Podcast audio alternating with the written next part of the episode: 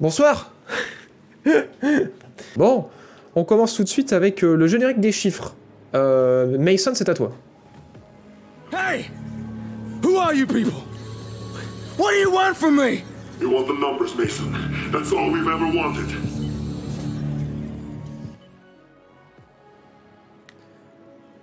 Bonsoir à tous Ah merde, j'ai laissé le truc au-dessus.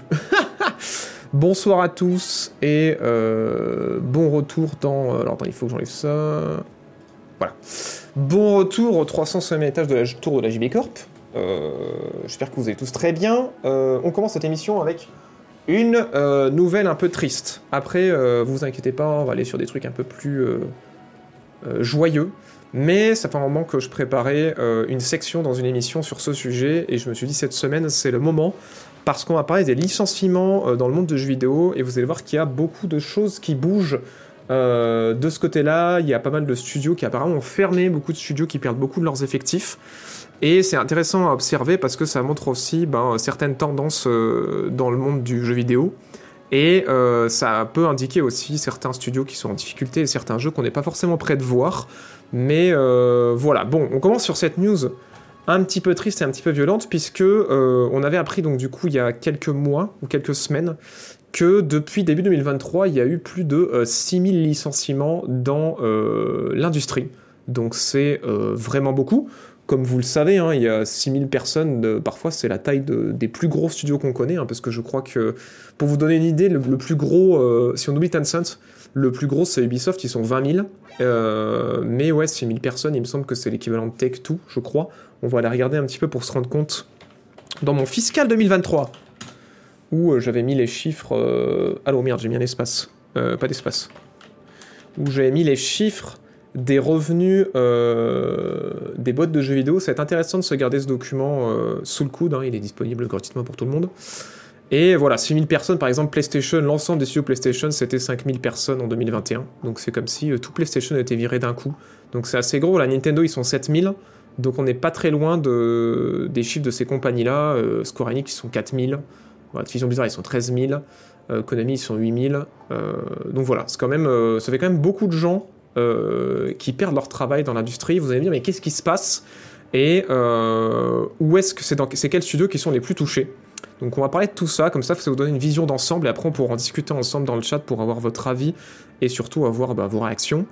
Euh, chose hyper intéressante, c'est que il y a euh, un monsieur qui a fait un euh, super site. Alors si vous voulez retrouver ce lien, il suffit de taper ça dans le dans, dans Google pour retrouver l'article. Et dans l'article, un des premiers liens, c'est ce que je vais vous montrer.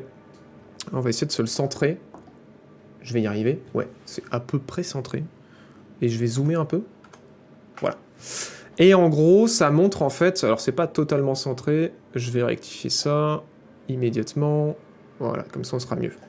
Et ça vous montre en fait tous les licenciements qui ont eu lieu depuis euh, début 2023. Et comme vous pouvez le voir, il y en a eu une chier. Euh, Unity avait licencié euh, 300 personnes en début d'année. On en avait parlé un petit peu, il me semble. Euh, ou alors on avait peut-être parlé en off avant que l'émission elle commence. Et euh, voilà, Unity, on en a parlé il y a pas quelques temps. Il y a y a pas quelques temps. Il y a temps, euh, c'est euh, un moteur de jeux vidéo qui a fait grand bruit dernièrement parce qu'en fait, ils ont essayé de facturer les téléchargements de jeux aux développeurs. Donc à chaque fois que vous, en tant que joueur, vous téléchargez un jeu, les développeurs doivent payer euh, quelque chose. Et en fait, c'est parce que bah, ils sont en difficulté depuis un moment, puisqu'ils avaient licencié 300 personnes à ce moment-là, mais il y a eu des licenciements aussi, énormément de licenci- licenciements chez Microsoft, parce que Microsoft avait annoncé, alors j'avais gardé un article là-dessus, il me semble, pour illustrer ça. Euh, ouais, je l'ai là. Ils avaient annoncé en début d'année qu'ils allaient licencier 10 000 personnes euh, dans l'ensemble de Microsoft, hein, donc pas que chez la branche jeux vidéo, euh, avant la fin du troisième trimestre. Donc on est vraiment dans une année euh, fort étrange, mais ouais, il y a des, licenciements de partout. hein. donc Microsoft, Tencent, Electronic Arts, euh, Krafton, encore Electronic Arts aussi, qui a licencié 200 personnes. Gameloft aussi, qui est une ancienne branche d'Ubisoft qui avait été rachetée par Vivendi, qui a licencié 100 personnes.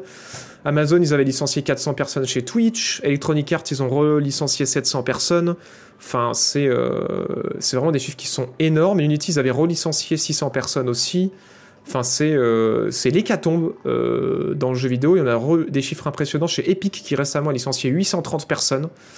Euh, au global, ça, ça montre un petit peu une tendance et les plus gros licenciements. Bon, alors les plus gros licenciements, c'est chez Unity. Hein.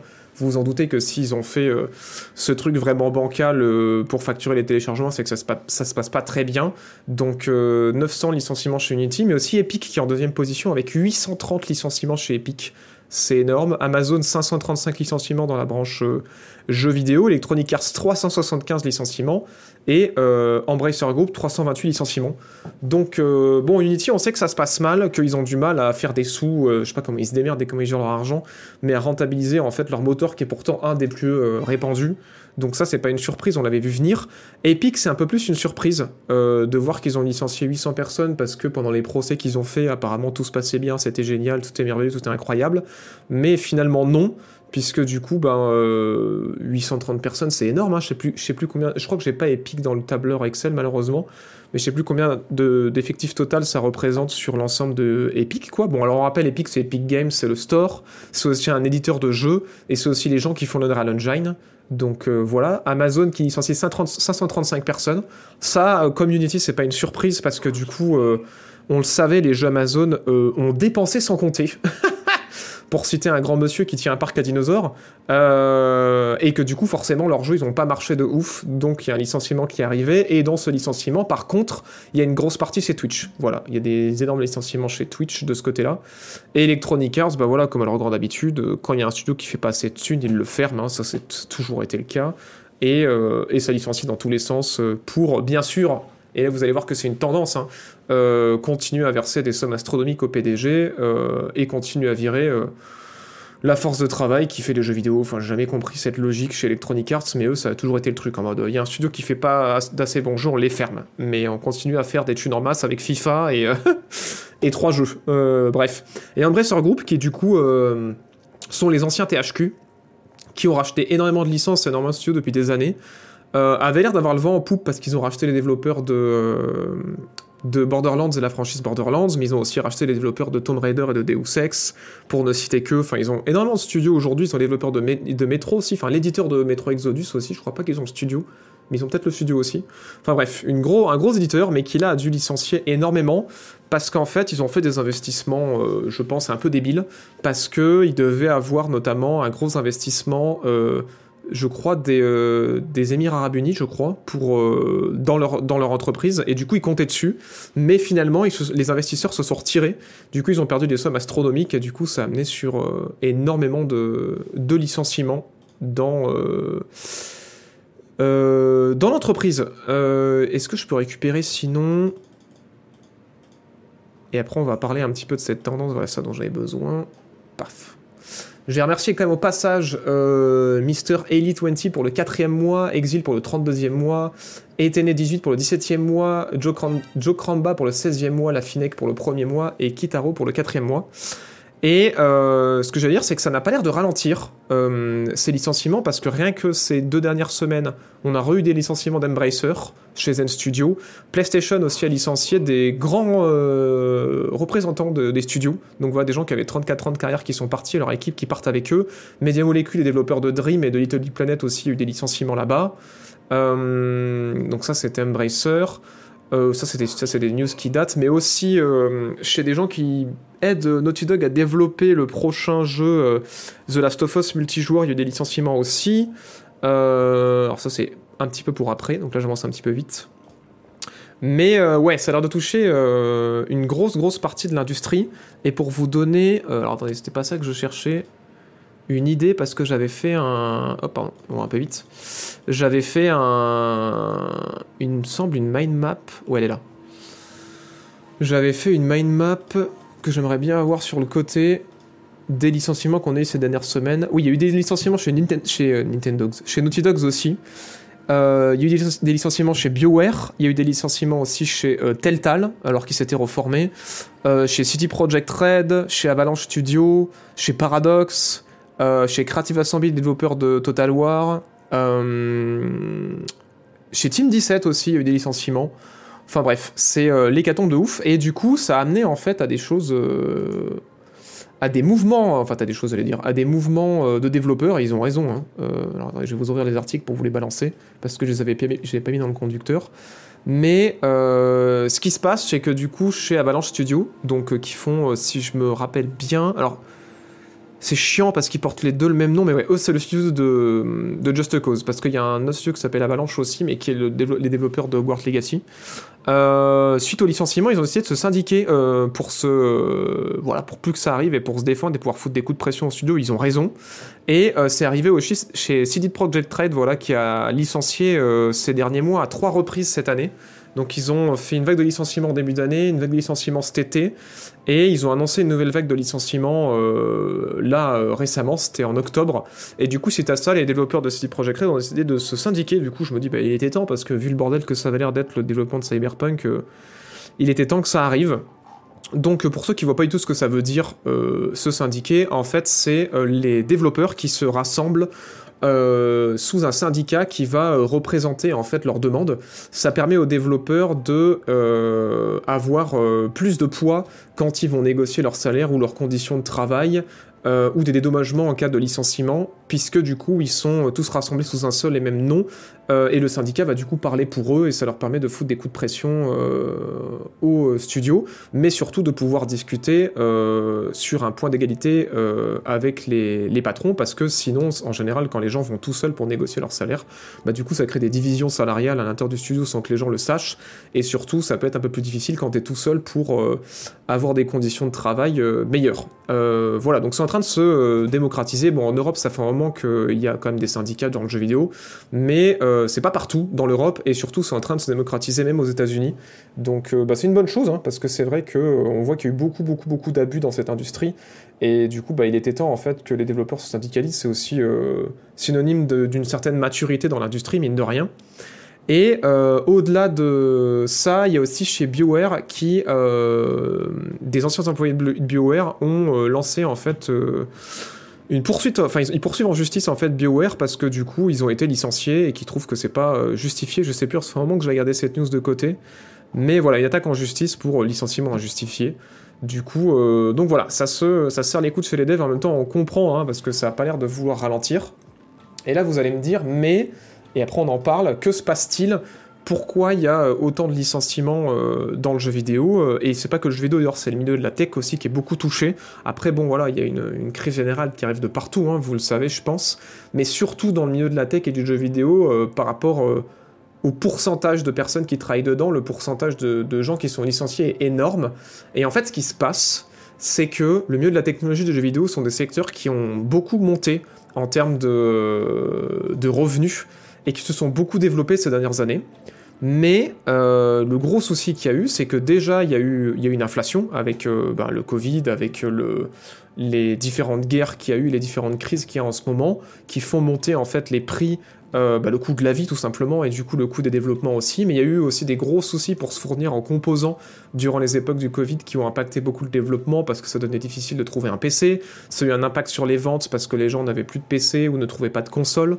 Donc du coup, ça a commencé à foutre un sacré coup de frein au développement de jeux vidéo, mais aussi euh, c'est vraiment euh, des prises de décision des gens qui dirigent ben, les grandes entreprises de tech et les grandes entreprises de jeux vidéo qui ont amené en fait à euh, cette situation de crise et à tous ces licenciements parce que quand il y a eu 2020 et 2021, les développeurs ont quand même vu que même s'il y avait plus de consoles, il y avait plus de composants PC, énormément de gens retournaient vers le jeu vidéo, et du coup les chiffres du jeu vidéo ont explosé, et les chiffres de aussi. Pas mal d'entreprises de tech ont explosé, il y avait plus de gens qui passaient plus de temps, donc étaient plus prompts à investir dans les jeux vidéo, acheter des jeux en numérique, euh, investir dans les microtransactions et tout, enfin l'industrie a complètement pété, et suite à ce boom-là, et ben en fait, il y a eu deux politiques chez les patrons de ces entreprises. Ça a été soit on embauche en masse, et c'est ce qui s'est passé pour Google, pour Apple, euh, même pour Microsoft, je crois, et beaucoup de studios de jeux vidéo qui ont embauché à mort parce qu'ils se sont dit putain, le jeu vidéo est en train d'exploser, donc il faut qu'on se muscle pour qu'on propose encore plus de jeux et encore plus d'offres parce que le jeu vidéo est en train de péter. Et euh, ça a été vrai pendant deux ans, mais en 2022, ben en fait. euh, le jeu vidéo a repris plus euh, sa course au développement normal et du coup les studios se sont retrouvés avec énormément de développeurs sur les bras dont ils avaient plus forcément besoin parce qu'ils avaient voulu grossir trop vite. Et du coup à cause de ça il y a des vagues de licenciements. Et la deuxième chose qui fait qu'il y a aussi des grosses vagues de licenciements, c'est que comme les euh, gros studios se sont retrouvés avec des quantités énormes d'argent suite à 2020 euh, et 2021, et qu'ils ont vu l'industrie exploser, et bah du coup ils ont pété les plombs et ils ont commencé à vouloir acheter tout le monde. Alors c'était déjà euh, quelque chose qui est en train de se passer, hein. les grosses entreprises comme Microsoft, PlayStation et Embracer qui essaient de racheter des studios pour se consolider, c'est un phénomène normal aussi dans, dans l'industrie, mais là c'était un peu une course pour essayer de choper les studios avant les autres. Et du coup, il y a plein de studios qui ont investi des sommes astronomiques euh, pour, enfin, d'éditeurs qui ont investi des sommes astronomiques pour acheter des studios. Et forcément, quand tu claques euh, des millions, voire des milliards euh, pour acquérir un studio, il y a forcément à un moment donné, il va falloir que tu recoupes tes coûts. Et du coup, forcément, ça finit toujours par tomber sur les développeurs, quoi. Et c'est aussi à cause de ça. Et on le voit là, le fait qu'il il y a eu des gros licenciements chez Xbox après qu'ils aient sorti des sommes folles pour acheter euh, Activision Blizzard et aussi pour acheter euh, Bethesda auparavant et encore d'autres studios. Pareil chez Sony qui a sorti beaucoup de sous pour acheter beaucoup de studios. Et ben ça découle aussi sur des licenciements, en plus du fait que comme je le disais, ils avaient trop embauché euh, à l'époque de 2020 ou 2021 et ils imaginaient qu'en fait ça allait ça allait continuer à grimper aussi vite, sauf que ça n'a pas été le cas. Donc, donc du coup voilà, l'industrie du jeu vidéo qui va mal en ce moment et et qui connaît des, euh, bah, des grosses difficultés et qui vont euh, probablement impacter aussi hein, le, les prochaines sorties et les prochains jeux. Et, euh, et je sais pas à quelle sauce du coup les développeurs vont être mangés, même nous en tant que joueurs à quelle sauce on va être mangés parce que forcément réduire les effectifs ça veut aussi dire bah, réduire les risques. Et réduire les risques ça veut dire peut-être revenir un petit peu en arrière, baisser les ambitions, peut-être faire des trucs encore moins risqués, continuer à livrer des remasters ou des battle royale, je sais pas, mais en tout cas ça, annonce quelque chose d'assez triste, en tout cas dans le domaine du triple A, sur ce qui nous attend prochainement. Parce que du coup, je pense que l'industrie va devenir de plus en plus frileuse.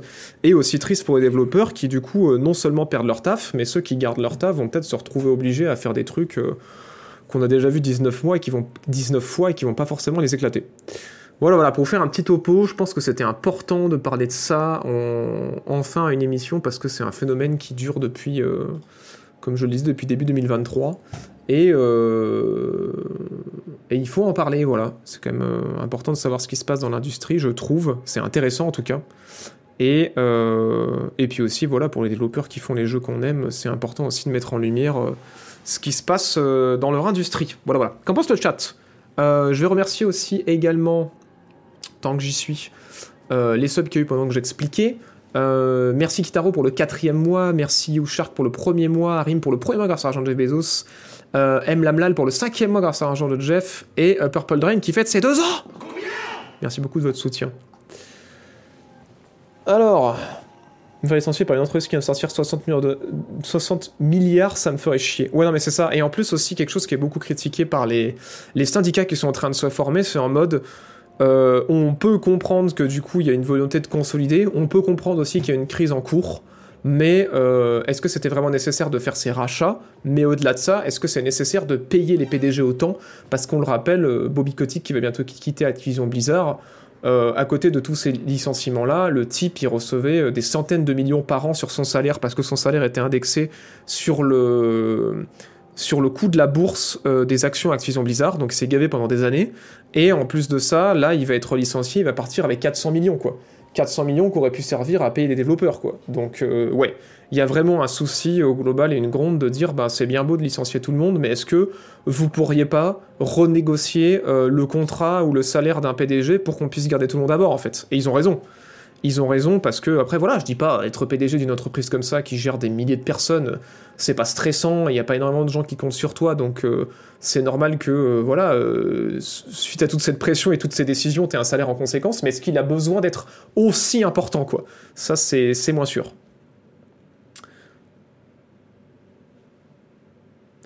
On peut attendre une augmentation générale des tarifs des jeux. Alors ça, ça fait des années déjà que c'est en cours, hein, euh, C'est toujours en cours, mais le problème pour les éditeurs, c'est que euh, ont du mal en fait à faire accepter euh, aux joueurs que le jeu vidéo augmente au fil des ans comme tout le reste. En fait, depuis que le jeu vidéo existe, il a toujours été assez cher au départ, à tourner autour des 50 balles, mais il y a un moment donné où il est resté, malgré les inflations, autour de la barre des 50 euros. Et, euh, et, du coup, ça a créé, contrairement à d'autres industries, une habitude de consommateur en mode, ben, c'est le prix fixe, quoi. Et c'est vrai que quand les jeux ont commencé à monter à 60 balles, ça a été une grande tellement énorme qu'ils ont pris du temps avant de les monter à 70, et que maintenant, ils essaient de rattraper le retard en montant les prix à chaque génération. Genre, vous le savez, 60 c'était la génération PS3, euh, la génération euh, Xbox One c'était 70 et maintenant la génération PS5 c'est 80 euros. Et du coup, je pense qu'ils ont une volonté d'essayer de, de, monter le prix des jeux, mais c'est difficile parce que les joueurs en fait sont habitués depuis des, générations à, avoir un prix fixe quoi. Et du coup, ils ont envie de monter ce prix-là pour euh, que le jeu vidéo continue à être rentable parce qu'il coûte de plus en plus cher à développer parce que bon, bah, les salaires des développeurs sont censés augmenter même si le prix des jeux n'augmente pas. Et apparemment, le fait qu'il y ait de plus en plus de joueurs dans le monde ne suffit pas à compenser les coûts de développement, et il faudrait aussi monter les coûts des jeux. Bon, après, malheureusement, on n'est pas toujours derrière le, derrière le rideau pour savoir à quel point c'est vrai, mais c'est ce qui explique aussi qu'il y a de plus en plus de free-to-play, euh, qui fait que ça résout le problème, quoi. En mode, ben, on n'a pas besoin de monter le prix des jeux parce que bah, le jeu est gratos, et euh, les joueurs dépensent beaucoup plus dans les free-to-play, donc euh, nous on s'y retrouve, et du coup les microtransactions c'est la solution. Mais le problème de ça, c'est que ben, les microtransactions, il n'y a pas tout le monde qui a envie d'en faire, il n'y a pas tout le monde qui a envie d'en avoir dans son jeu, et du coup, ben, ça fait que la majorité de l'argent, à savoir l'argent des microtransactions, il est bloqué dans une poignée d'entreprises, et que l'industrie au global, euh, ben, euh, elle profite pas de, ce, de ça, quoi. C'est pour ça que, ouais, ils ont beaucoup de studios qui, font des, qui veulent continuer à faire des gros jeux sans trop de microtransactions, ils veulent monter le prix des jeux, quoi. Voilà, voilà. Et pourquoi le démat est au même prix que le physique Ah Alors ça, faut remercier Steam. Voilà, faut remercier Steam, faut remercier PlayStation, faut remercier Xbox, parce que euh, à l'époque du matérialisé, quand les développeurs envoyaient euh, les jeux dans les magasins, il y avait les éditeurs qui prenaient euh, 30% euh, sur les ventes, et dans ces 30% là, ils garantissaient la communication, et ils garantissaient aussi la livraison des jeux en boîte, la confection des jeux en boîte, et de les mettre en rayon. Sauf que quand on est passé vers le dématérialisé, bah, PlayStation, Xbox, Nintendo et Steam, euh, qui d'ailleurs a jamais distribué du jeu en physique, ils ont dit bah pourquoi on enlèverait les 30% parce que c'est un dématérialisé, faut quand même payer les serveurs, lol Et du coup, bah, à cause de ça, en fait, euh, EA, quand ils sortent un jeu sur, euh, même si c'est plus trop le cas aujourd'hui parce qu'ils arrivent à négocier, mais on va donner un autre exemple. Par exemple, Rockstar, quand ils sortent un jeu sur Steam, ou sur PlayStation, ou sur Xbox, ben, 30% des ventes de GTA, ils doivent les reverser à ces éditeurs-là, même si c'est du dématérialisé. Et c'est ce qu'avait essayé de changer Epic, parce que eux, euh, Epic Game Store, ils font pas ça, ils prennent une dizaine de pourcents de, de royalties parce qu'ils disent c'est ridicule, on a l'air du démat, on n'a pas besoin de prendre 30%. Et ils ont essayé d'attaquer Apple en justice, qui a la même politique sur mobile, et Google c'est pareil sur mobile. Mais ils ont perdu en justice, du coup ça aurait pu créer un effet domino qui aurait changé l'industrie, qui aurait pu faire baisser le prix des jeux, ou au moins euh, permettre aux développeurs de s'y retrouver. Mais voilà, vu que Epic ils ont perdu, bah, ça n'a pas fait d'effet domino, et on est toujours dans cette situation ridicule où euh, les constructeurs de consoles et les distributeurs de jeux numériques continuent de prendre 30% sur les ventes. Et du coup, bah, les devs, ils sont en mode, bah ouais, mais euh, nous, on doit quand même, nos coûts augmentent, donc on doit quand même bah, augmenter les prix des jeux, quoi. Donc voilà. Ouais, petite taxe de 30%, et je pense que ça fait plaisir. Compliqué d'expliquer l'augmentation si on compare avec le cinéma, les coûts de production sont à peu près les mêmes, alors que le prix d'un Blu-ray est de 30 euros pour le cinéma et 80 pour un jeu. Alors pas du tout, Nico, je, les prix de production sont pas du tout les mêmes. Ça, c'est une conception qu'il faut, euh, je pense, euh, ne... Enfin, c'est pas une conception, c'est une idée qu'il faut... avec laquelle il faut faire attention, parce que souvent dans le dans le dans les news, on voit des, des coûts de production de gros blockbusters américains euh, hollywoodiens comparés à des coûts de production de gros jeux vidéo. Mais le problème, c'est que ben, les jeux vidéo, les gros blockbusters de jeux vidéo, ils ont dépassé depuis longtemps euh, les coûts de production de certains gros blockbusters. Mais la différence qu'il y a, euh, c'est surtout qu'en fait, les jeux moyens coûtent beaucoup plus cher que euh, les, les films moyens, quoi. Genre, quand tu fais un blockbuster américain les coûts sont énormes, mais t'as moyen d'avoir un, un, film à budget moyen qui, qui, qui, est vraiment très très en dessous de ces coûts-là, alors qu'un double A dans le jeu vidéo, t'es pas toujours énormément en dessous du développement d'un triple A quoi, en fonction des ambitions que t'as. Bon après bien sûr le triple A la moitié du budget c'est souvent la communication, mais euh, mais je veux dire l'ensemble de l'industrie du jeu vidéo elle est devenue euh, vraiment très grosse aussi en termes certes de de combien ça rapporte, mais surtout en termes de coût de production au global. Et je pense qu'il faut faire attention de ne pas comparer que les blockbusters. Donc, euh, donc je pense qu'il y a de ça aussi. Après, il y a moyen de faire des jeux pas chers, hein, les jeux indés, à, avoir des coûts de production qui sont assez bas. Mais on parle quand même toujours de, euh, millions de, dollars ou d'euros de développement, euh, là où c'est pas forcément le cas de, de la majorité de l'industrie du cinéma, quoi. Voilà, voilà. Et en plus de ça aussi, euh, même si euh, peut-être que ma vision à moi en fait est complètement biaisée, que je me plante, il y a un autre argument, c'est que euh, certes un Blu-ray ça vaut 30 balles et un jeu ça vaut 80 euros, mais tous les jeux ne sont pas à 80 euros. Et surtout, c'est complètement omettre la sortie cinéma, quoi. Et en fait, aujourd'hui, un ticket de cinéma, c'est 15 balles, quoi. Donc, ouais, quand tu as des gens qui vont voir un film euh, et qui sont prêts à payer 15 balles et que quand ils veulent le revoir ils repayent 15 balles, ça fait qu'ils ont payé ouais, quand même 30 euros, plus 30 euros le bourré, c'était quand même déjà 60 balles. Donc, euh, donc ouais, ça va, ça va quand même assez vite quoi. au niveau du cinéma aussi, euh, les, le prix quoi. Voilà, voilà. Et personne n'achète de Blu-ray. Bon après, si t'es vraiment fan d'un film, comme si t'es fan d'un jeu, tu peux, avoir, tu peux acheter le Blu-ray ou la version collector. Mais c'est vrai que oui. Et après, par contre, pour l'argument de dire oui, mais du coup, euh, ça reste quand même plus bas euh, le cinéma, bah oui, je pense que la comparaison avec le Blu-ray est meilleure parce qu'effectivement, un Blu-ray, quand tu l'as, tu peux regarder 15 fois le film. Un jeu, quand tu l'as, tu peux le regarder 15 fois. Évidemment, si vous, payez, si vous voulez payer vos jeux moins cher, bah, il y a possibilité de les louer en, étant sur des offres comme le PS comme le Game Pass, euh, où là, bah voilà, vous payez que 10 euh, ou 15 balles par mois et vous pouvez euh, jouer à plein plein de jeux, mais effectivement, ils vous appartiennent pas. Et même de ce côté-là, c'est plus rentable que le cinéma, quoi. Voilà, voilà.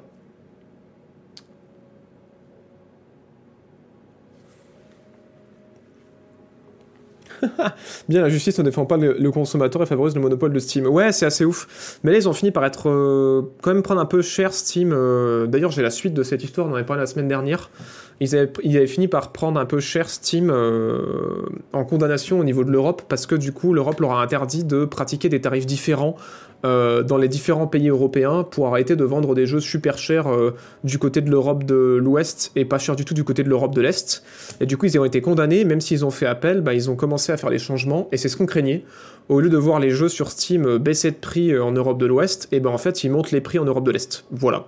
Ils vont uniformiser les prix dans toute l'Europe et, euh, ils sont en mode euh, bah tant pis. on préfère ça plutôt que euh, de perdre des sous. Voilà, il y aura moins de gens qui pourront jouer de l'autre côté de l'Europe, mais c'est pas grave. Donc merci tonton Gaben. Encore les bonnes décisions. Et ce qui me fait marrer, c'est que suite à cette annonce, il y a beaucoup de gens qui sont en mode à gueuler contre l'Europe, en mode ah bah bravo l'Europe, regardez ce que vous faites maintenant, les gens qui sont dans les pays l'Est, ils vont payer leurs jeux super cher. Alors c'est mignon, mais sinon aussi, euh, Steam, ils auraient pu peut-être essayer d'uniformiser à la baisse, en fait, euh, le prix des jeux sur l'ensemble du territoire européen. Mais apparemment, c'est pas ce qu'ils avaient envie de faire. Donc voilà. Super, j'habite en Pologne. Eh ben écoute, profite euh, encore tant que tu peux du prix des jeux en Pologne, parce que ça va bientôt grimper, quoi. Donc c'est la fin du marché gris. Ouais, le marché gris va prendre un impact assez vénère, et c'est aussi pour ça que les l'Europe aussi venait chercher Steam pour essayer d'arrêter en fait ben, euh, cette espèce de prix arbitraire que mettait Steam dans l'ensemble des, des, euh, territoires, et du coup aussi ben, foutre un coup au marché gris, euh, évidemment. Voilà, voilà. Donc oui, tous ceux qui achetaient des clés sur le marché gris, effectivement, ça va augmenter aussi très bientôt.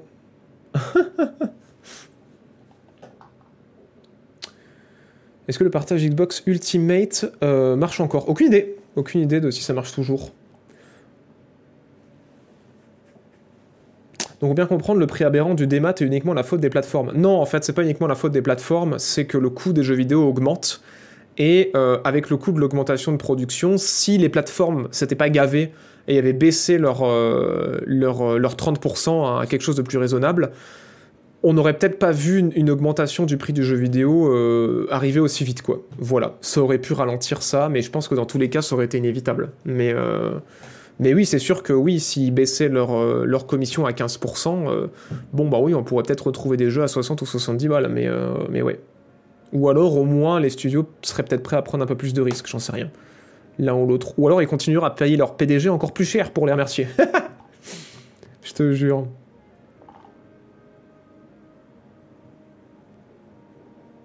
« 30% c'est vraiment énorme, surtout pour les petits devs. Ouais, non mais carrément. Carrément, carrément. L'inflation ne touche pas que notre rouleau de PQ. effectivement.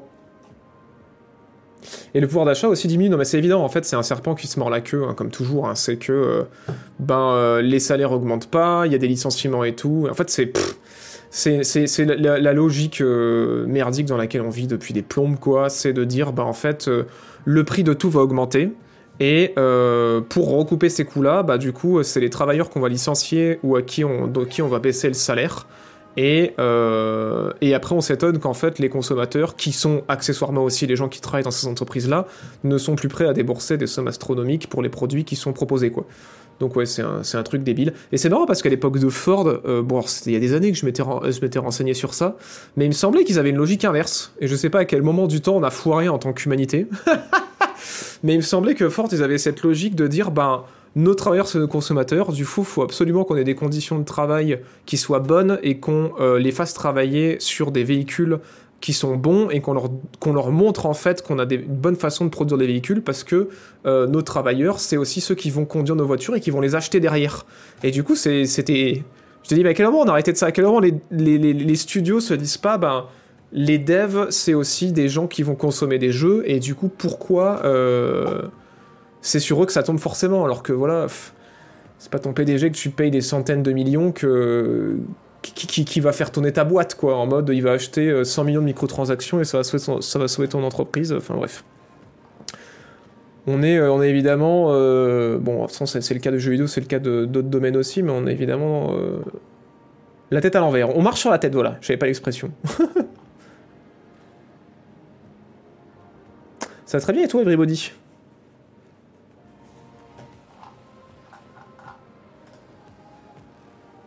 Millier IQ, capitalisme move, mais tellement. Il y a grave de bons studios après. Non, mais clairement, bien sûr, après, il faut pas généraliser euh, sur l'ensemble euh, de l'industrie, enfin, sur l'ensemble de l'industrie, sur tous les studios, je veux dire. Mais ouais, c'est quand même quelque chose global, comme vous pouvez le voir sur cette liste-là, euh, qui a touché quand même beaucoup, beaucoup de monde, quoi. Beaucoup, beaucoup de studios. Team 17, euh, Ubisoft, Epic, on le voit là, un Blizzard, Crystal Dynamics aussi, Ascendant Studio, les studios de Tech2, les studios d'Embracer, euh, Gearbox aussi qui a été touché, euh, euh, Mimimi aussi qui a été touché, enfin bref, c'est vraiment un licenciement assez général. Bon, CD Projekt comme on le disait, mais ouais, c'est assez... euh, C'est assez impressionnant, la liste, euh, est affreusement longue, voilà. Pour un total de 6400 licenciements sur, euh, sur l'année quand même, hein. c'est énorme. C'est énorme pour cette industrie quoi. Est-ce qu'on n'est pas en train de dévaloriser le jeu vidéo comme on l'a fait avec le cinéma et les plateformes de streaming ou la musique qui n'a plus aucune valeur à cause du digital? Je pense que le, de toute façon le jeu vidéo est digital depuis un petit moment. Mais après c'est vrai que les offres de type Game Pass, euh, comme les offres euh, type Netflix et Spotify, euh, ça va avoir un impact c'est sûr. Parce que ça fait perdre les habitudes de- d'achat des consommateurs, c'est évident. Mais ça malheureusement c'est trop tôt je pense pour le dire. hein. Même Xbox, ils sont pas encore sûrs de l'impact que ça va avoir quoi. Merci comme pour le quatrième mois. Et Asmatak pour le sixième mois, Star Dreams pour le huitième mois et Dondions pour le troisième mois. Merci beaucoup de votre soutien. Bon, sujet intéressant, mais on a aussi d'autres choses à parler. Donc je pense qu'on va avancer un petit peu dans l'émission. Non, on va parler bientôt de Star Citizen. On va, on va arriver dessus, vous inquiétez pas. c'est le capitalisme JB. Non, mais c'est sûr, mais même, même sans parler du... Enfin, ok, on peut critiquer tout comme on veut le système capitaliste, mais euh, je veux dire, il y a aussi une certaine logique à avoir, euh, même d'un point de vue capitaliste. Enfin, je veux dire, euh, à quel moment tu te dis que ton entreprise, elle va marcher si tes PDG, ils ont des salaires exorbitants et que tu te rends compte... Enfin, je sais pas, il y, a- un truc logique, enfin...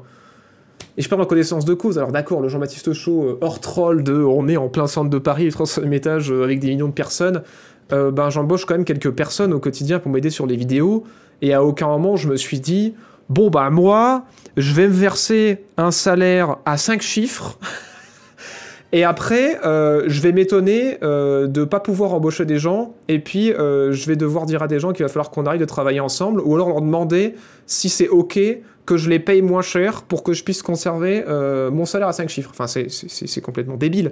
Enfin, il y a une certaine logique à avoir de te dire, ben voilà, en fait, j'ai besoin de temps pour produire ce produit que je vais vendre, et du coup, ben c'est illogique en fait de taper dans, le, dans les gens qui produisent ce que tu vends plutôt que d'essayer de bah, justement leur donner envie en fait de se donner à fond en leur donnant un bon salaire et des bonnes conditions de travail pour que le produit soit meilleur et que du coup derrière ben toi tu puisses continuer à avoir un salaire euh, conséquent parce que t'es PDG enfin je sais pas il y, y a un truc qui me je sais pas je comprends pas à quel moment euh, c'est logique en fait. C'est mais bon c'est juste le grid des, gens qui sont en haut de l'échelle et qui veulent toujours plus de thunes et qui sont jamais assez rassasiés. Mais je me dis à quel moment on les place là? À quel moment on, accepte leur contrat? À quel moment on accepte leurs conditions? Comment c'est possible? Parce que c'est Enfin, c'est prendre un méga risque pour l'ensemble de l'entreprise, c'est ça que je comprends pas, quoi. Tu pourrais les payer en exposition. ah oui, ce vieux, ce vieux, euh, ce vieux gank, ce vieux gang de youtubeurs en mode non mais attends, si tu montes pour moi, il y aura ton nom au générique. Tu te rends compte? Tu seras le monteur du Jean-Baptiste Show. T'as pas besoin que je te paye. le vieux piège horrible. Non non, heureusement non, on ne fait pas ça. on ne fait pas ça. je vous jure. À on les accepte, faut demander à Unity. Non mais c'est ça. Mais bon, je pense que voilà, après de toute façon... euh. Moi j'ai envie de dire, c'est triste. Euh, c'est triste de loin euh, ce constat. Mais euh, bon, après, voilà, c'est la faute des studios, enfin des gérants des studios qui, qui acceptent ce système, quoi. Et bah oui, forcément, au bout d'un moment, leur boîte va finir par couler et, le- et les studios vont finir par fermer. C'est juste que c'est chiant parce que c'est toujours ceux qui foutent la merde qui s'en sortent et après on s'étonne que ah mais les joueurs ils sont pas contents, on a des baisses de revenus, qu'est-ce qui se passe? Bah fallait se poser la question il y a 10 ans quand t'as fermé 12 studios. Un employé heureux fait des bonnes choses, mais même moi je le vois, enfin euh, des, les gens qui travaillent avec moi, si je leur donne un bon espace de travail et que je les paye bien, enfin ils font un taf grave mieux que euh, quand je suis en période de galère et que je leur dis bon ben là euh, j'ai un contrat limité donc du coup fais ce que tu peux dans le temps imparti et je finirai parce que j'ai pas les moyens. Et là bah forcément ils se foutent la pression parce qu'ils ont envie de m'aider et forcément le travail est moins bon alors que quand euh, bah ouais tu, tu payes les gens décemment et que tu leur donnes des conditions de travail correctes bah ouais ils font des trucs ouf quoi enfin c'est pas magique quoi je sais pas faut pas avoir bac plus 12 pour s'en rendre compte enfin bref ça m'énerve parce que voilà, le jeu vidéo ça me passionne et euh, ça me saoule de voir euh, encore et toujours euh, des gens se faire virer et des studios fermés quoi. Genre tu dis bah super, voilà, les gens qui ont fait ce jeu que j'aime tant, ils sont dispatchés dans 12 000 studios et leur savoir-faire est perdu. Génial, le bonheur. donc, euh, donc ouais. Et pendant ce temps, pour, euh, pour clore un peu cette section qui est bien longue mais qui est fort intéressante, euh, Bowser, le CEO de Nintendo, explique que chez eux, c'est tellement lunaire, putain, mais dans quel monde on vit, explique que chez eux, il n'y a aucun syndicat parce que tous les employés de Nintendo sont satisfaits. Voilà, donc... Il est où mon... Il est où mon Jameson? Il n'y a aucun problème chez Nintendo, vous inquiétez pas, euh, le crunch n'existe pas, tout le monde est heureux, euh, voilà. Sinon, il y aurait des syndicats, hein. il l'a dit Bowser, donc j'espère que tous les travailleurs de chez Nintendo ont bien entendu ça, et que après cette annonce, ils vont se bouger le cul pour former des syndicats.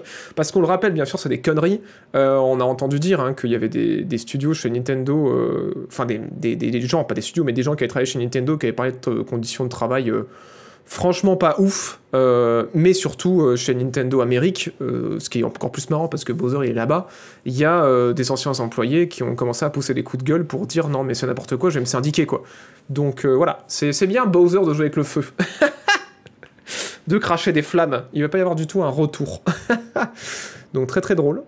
Et euh, en plus de ça, euh, au même moment, euh, pour euh, clore le, le tableau, on a eu des sondages qui ont été faits sur le- l'ensemble de l'industrie qui montrent que 53% des développeurs, donc un développeur sur deux, disent que malgré ce qu'on avait l'impression que ça s'améliorait, il y a encore un développeur sur deux qui trouve que les conditions de travail sont quand même grave toxiques dans cette industrie, quoi. Donc sous-entendu harcèlement et sous-entendu crunch, à savoir des heures supplémentaires obligatoires et pas forcément payées pendant de longs mois, voire de longues années. Donc voilà, voilà. Un peu triste comme constat, et je vous avais promis que euh, on essaierait de finir sur une note un peu positive. Eh bien, nous y allons. La France, messieurs dames, la France. bon, alors la France, c'est un peu euh, l'endroit où on se dit bon, au moins dans notre beau pays. Alors je m'y attendais pas. Je, pense que j'ai été aussi surpris que certains le seront.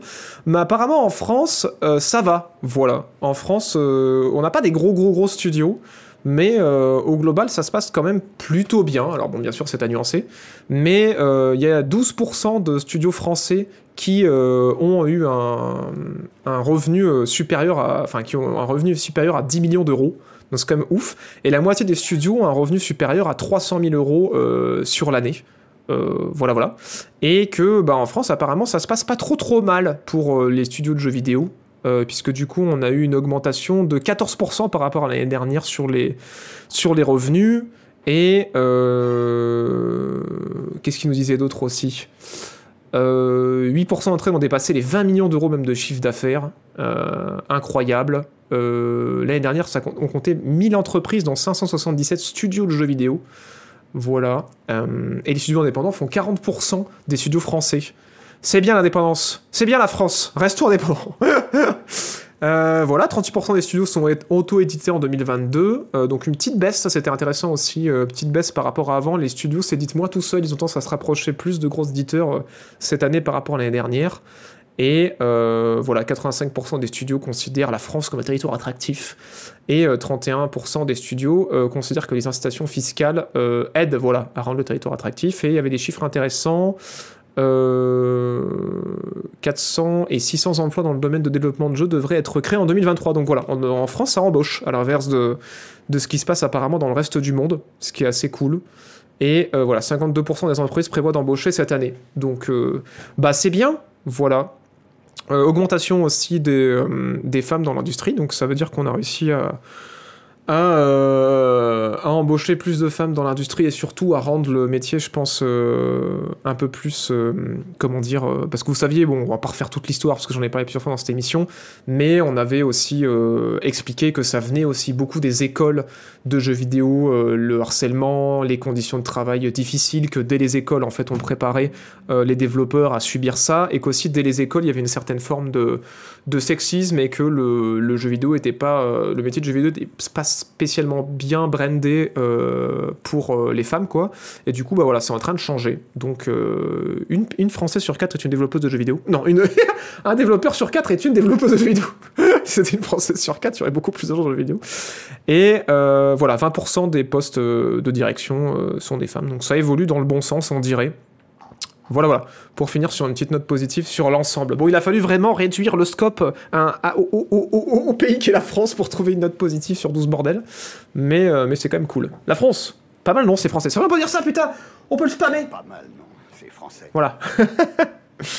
Mais oui, évidemment, on se doute que euh, ça marche bien en France parce que bah il y a eu des, des belles sorties quand même comme euh, euh, Ixion, voilà, qui qui qui je pense a quand même bien marché. Euh, bon, Plague Tale, hein, euh, Flight Simulator aussi, c'est français. Euh, Qu'est-ce qu'on a eu comme ressorti? Sifu qui avait bien marché aussi, je crois que c'est cette année. Pas mal de, gros succès à l'international quand même au niveau des studios français. Qu'est-ce qu'on a eu d'autre aussi? Il y a. Alors, ça, c'est repoussé, mais Ghost of New Eden aussi, c'est français. On a eu Stray aussi, ouais, qui a bien marché à l'international, qui est français. Chant of Sinar aussi, qui a eu un succès critique assez intéressant, qui est français. Ouais, Flash Team, c'est français. C'est fait par le studio qui fait Plague Tale. Pardon. À Sobo, ils font Tale. Et ils font Flight Simulator aussi. C'est Microsoft qui les distribue, mais c'est fait en France, à Bordeaux, Flight Simulator. Endless Dungeon aussi qui vient de sortir, ouais. Deathloop aussi, effectivement, qui a été fait à Lyon, euh, les jeux Dontnod. euh, voilà, on faut se concentrer sur surtout ce qui est sorti cette année pour essayer de comprendre ça, bien sûr, si on va pas faire une liste. Et Mirage aussi, qui apparemment a été l'idée par Bordeaux, euh, Ubisoft Bordeaux, effectivement. Voilà, voilà. D'une qui n'est pas encore sortie. Mais Endless Dungeon, on va en parler. Euh, gardons Endless Dungeon parce qu'on va en parler dans deux secondes. Voilà, voilà. Ce qui vient de sortir, je n'ai pas parlé la semaine dernière, je vais en parler. En garde, ouais. Après, c'est des succès un peu récents, je pense, pour que ça apparaisse dedans. Mais, euh, mais ouais. On, a réussi à connaître pas mal de succès au niveau des studios qu'on a en France, ça fait plaisir. Ça fait que quand j'aurai besoin de faire des reportages, euh, bah, j'aurai besoin d'aller moins loin, ça c'est bien. Continuez de développer le- le- les jeux vidéo en France, comme ça ça me coûte moins cher pour interviewer les gens, s'il vous plaît. s'il vous plaît, faites des plus gros trucs. faites des trucs intéressants, faites des choses sur lesquelles je peux faire des vidéos, comme ça c'est juste à prendre un train. Parce que l'avion c'est chiant et ça pollue. voilà, pensez à moi, pensez à moi. Créez des studios, euh, voilà.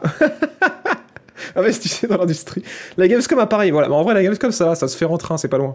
Mais, euh, mais c'est vrai que quand faut aller de l'autre côté de l'Europe euh, ou sur un autre continent pour interviewer des devs, c'est quand même un peu relou. Et puis ça coûte méga cher. enfin bref.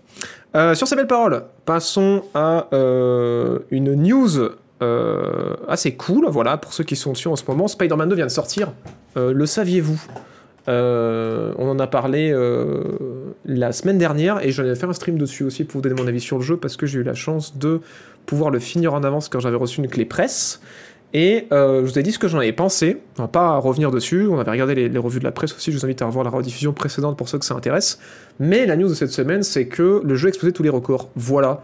Marvel Spider-Man 2, c'est 2,5 millions de copies en 24 heures. Euh, c'est le jeu qui s'est vendu le plus rapidement de toute l'histoire de PlayStation. Rien que ça. Voilà. Euh, pour vous donner une idée de à quel point c'est n'importe quoi, déjà c'est une exclue PlayStation, donc ça existe même pas sur d'autres consoles, mais c'est un, chiffre qui est complètement indécent. Euh, il aura fallu euh, une semaine à Assassin's Creed Valhalla, qui est le plus gros Assassin's Creed en termes de chiffres, pour faire 4 millions, et il est sur tous les, sur tous les supports. Euh, Qu'est-ce qu'on a aussi? Il aura fallu... Est-ce que j'ai deux... Alors c'était quoi? Genre Splatoon avait fait 3 millions en 3 jours. Voilà, pour comparer avec une autre, une autre exclue Splatoon 3 qui, a- avait eu un succès ouf, bah là c'est en- c'est encore euh, plus abusé. Euh, Qu'est-ce qu'on a vu? Est-ce que j'ai les chiffres de God of War? Ça pourrait être intéressant. Euh, The Legend of Zelda avait fait 10 millions en 3 jours. Bon, alors c'est peut-être mieux que Spider-Man. hein. Sinon, Street Fighter, ils avaient fait Street Fighter 6, ils avaient fait 1 million en 3 jours. Final Fantasy 16, ils avaient fait 3 millions en 6 jours. Qu'est-ce qu'on avait eu aussi comme succès dans ces chiffres-là? Alors, God of War, je le retrouve pas, il est où dans mon Excel? Voilà, God of War Ragnarok, c'était 5 millions en 5 jours. Voilà. Donc, c'est la moitié des ventes de God of War en 5 fois moins de temps. c'est euh, c'est ouf, hein. Donc, ouais, Spider-Man, euh, Spider-Man, ça débote. Euh, Starfield, je sais pas si on a des chiffres. Mais après, bon, Starfield, c'est pas une excuse. J'ai pas les chiffres de Starfield. Sorry, sorry. Si quelqu'un les a dans le chat, qu'il les balance, mais je les ai pas notés. Voilà, on avait euh, Dead Island 2 qui avait fait un million en 3 jours, sinon. euh. Mais ouais, c'est ouf. hein. On s'en doutait parce que voilà, bon, Spider-Man, hein, vous le savez peut-être ou pas, mais euh, c'est le personnage le plus populaire de l'univers Marvel. C'est, voilà, en termes de, de comics et tout, enfin, même au niveau des box-office, au niveau du Cinoche, c'est toujours les trucs qui ramènent le plus de monde, donc forcément, du côté du jeu vidéo, ça allait, ça allait tout déboîter. Cyberpunk, combien ils avaient fait? Cyberpunk, j'ai pas noté. Bon, ils sont à 25 millions de ventes, mais en 3 ans, quoi. Donc, euh, ouais. C'est un dixième de Cyberpunk en 3 ans, fait en 24 heures. mais au lancement, je sais plus comment ils avaient fait Cyberpunk. Je n'avais pas noté, malheureusement, les chiffres du lancement.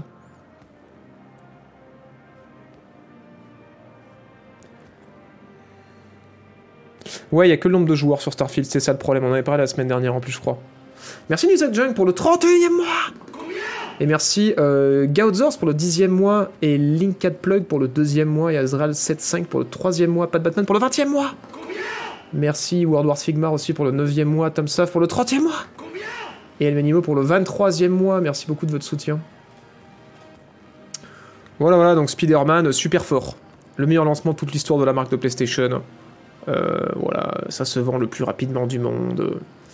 Euh, chose intéressante que j'ai noté pour ce, cette annonce, c'est que le, les, euh, les gens qui ont du coup l'idée euh, Spider-Man, quoi, donc les directeurs et compagnie, et ben euh, disent que pour eux en fait, ce qui est important, c'est pas que euh, le, les jeux soient longs.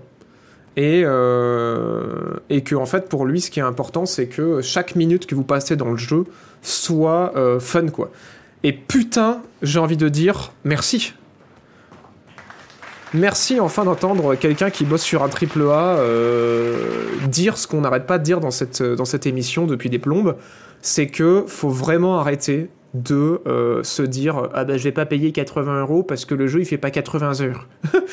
parce que franchement, euh, moi j'en ai vraiment plein le cul en fait que les studios ils rallongent les jeux artificiellement et qui nous obligent à faire tout leur contenu merdique pour justifier que le jeu coûte 80 euros. Si vous avez aimé un jeu et qu'il était bon, bah refaites-le 15 fois en fait. Mais arrêtez de demander aux studios de vouloir faire un jeu qui fait 80 heures. Enfin, à quel moment c'est fun de faire des quêtes FedEx et euh, de faire des allers-retours ou euh, d'être bloqué et qu'on peut pas accéder à la zone suivante parce qu'on n'a pas le niveau. En fait, c'est super chiant comme mécanique de jeu, c'est nul à chier, c'est pas marrant et on s'emmerde et en fait, ça fait juste qu'on a envie de vendre le jeu ou de s'arrêter et, juste ça, ça, nous fait perdre notre temps. Et j'avoue que bah, il a raison de dire ça, le, monsieur qui est d'ailleurs Spider-Man 2, parce que ouais, Spider-Man 2, il se finit à 100% en 30 heures.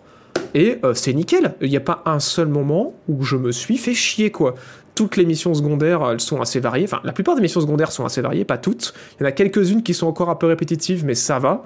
Et au global, ouais, c'était l'éclate, quoi. Spider-Man 1, je l'ai fini euh, une fois. Et je suis revenu quelques mois plus tard dessus pour le finir à 100%, mais euh, putain, les quêtes secondaires, elles étaient trop chiantes, quoi. C'était hyper répétitif. Euh, au bout d'un moment, ça m'a saoulé. Et en fait, je l'ai fait parce que j'avais envie d'avoir un peu plus de Spider-Man, mais honnêtement, je me dis, j'aurais mieux fait de refaire le jeu. Et ben sur euh, Spider-Man 2, voilà, je l'ai fini à 100%, c'était fun, ça m'a pas fait chier. Euh, L'émission secondaire était cool, c'était prenant. Et effectivement, quand je l'ai recommencé en stream avec vous, je me suis dit, putain, en vrai, euh, si j'ai vraiment envie d'en avoir pour mon argent, je pourrais le refaire une deuxième fois. Et je trouve que ça a grave plus de sens de débloquer la difficulté max si t'as fini le jeu une fois, de débloquer le New Game Plus si t'as fini le jeu une fois. Je trouve ça, c'est des bonnes mécaniques pour allonger la durée. Mais pitié, arrêtons avec le remplissage, et du coup, ça fait enfin plaisir d'entendre un, un gros studio dire bah nous on y croit quoi. On y croit au fait que euh, plutôt que de faire 60 heures de jeu, on va faire 30 heures de jeu, mais sur 30 heures de jeu, il y a pas un moment où tu t'emmerdes quoi. Bah merci. merci.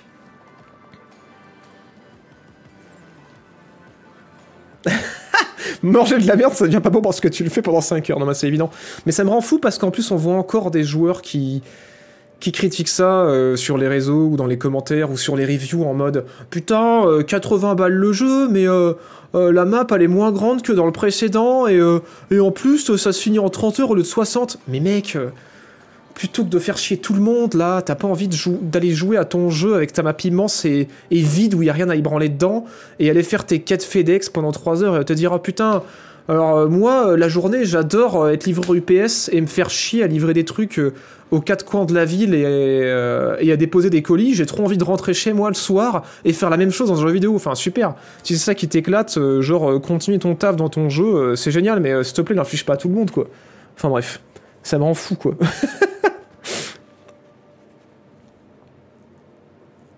Non, mais c'est un gros problème quand tous les open world. Il n'y a même pas besoin de citer d'autres studios. C'est un problème qu'Insomniac ils avaient sur Spider-Man 1. Spider-Man 1, les quêtes secondaires, tu veux toutes les faire et que tu veux finir le jeu à 100%, c'est super chiant, quoi. Genre, finir tous les crimes de tous les secteurs, c'est relou. Alors que là, putain, dans le 2, les crimes, ils sont optionnels, euh, les caisses, elles sont optionnelles, euh, voilà. Encore une fois, il y a quelques quêtes secondaires qui sont un peu répétitives. Hein. genre, les quêtes de pigeons qu'on avait dans elles étaient relous. Mais là, on va dire qu'ils ont trouvé moyen de faire des quêtes mécaniques de pigeons. Ceux qui ont fait le jeu comprendront ce que je veux dire, qui sont un peu moins chiantes, mais euh, qui sont quand même un peu répétitives par rapport au reste. Mais bon, on ferme les yeux parce que c'est un peu une des rares qui sont un peu relous, quoi. Mais, mais voilà.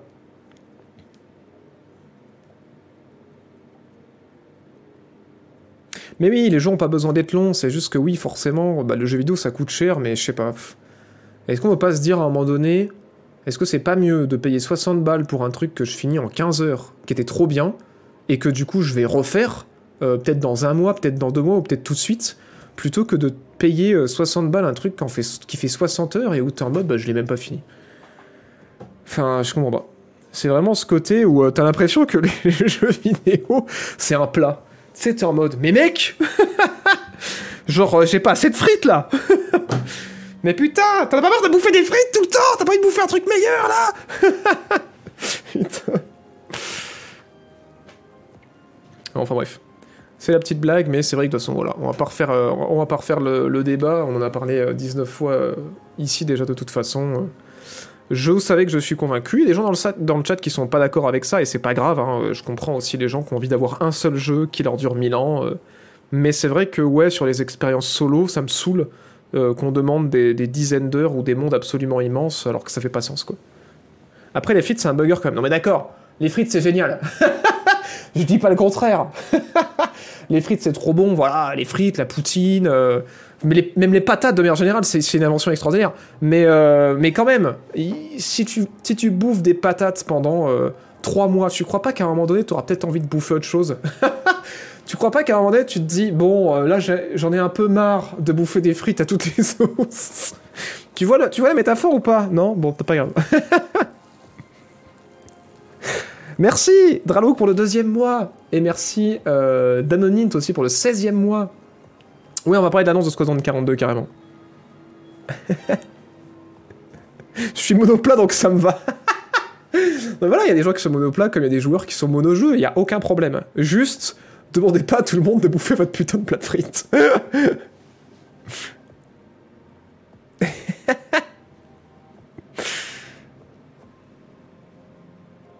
Carrément. Et au bout de trois mois, des patates au beurre. Non, mais c'est sûr, hein, c'est sûr. Mais bon, voilà, après, euh, la patate, c'est cheater, quoi. C'est comme dire. euh, le- les, patates et les pâtes, c'est comme dire. euh, c'est comme, comme comparer à No Man's Sky, quoi. Dire, non, mais voilà, No Man's Sky, moi, j'ai 10 000 heures dessus. Ou Monster Hunter World, ou Civilization. C'est en mode, mais voilà, pourquoi tous les jeux, ils sont pas comme ça? Non, mais voilà, la frite et les patates, c'est cheater. Exactement comme Civilization et No Man's Sky et, et Monster Hunter et rentrer euh, votre jeu favori sur lequel vous avez 1000 heures euh, sont cheatés. Mais du coup, c'est pas pour autant qu'il faut qu'on applique cette même logique à euh, l'ensemble des plats et à l'ensemble de l'industrie. Parce que là, on parle des patates, on rigole. Mais les choux de Bruxelles pendant 6 mois, vous êtes d'accord d'en bouffer? Ah Là, je suis moins sûr que vous allez voir bouffer des choux de Bruxelles pendant 6 mois.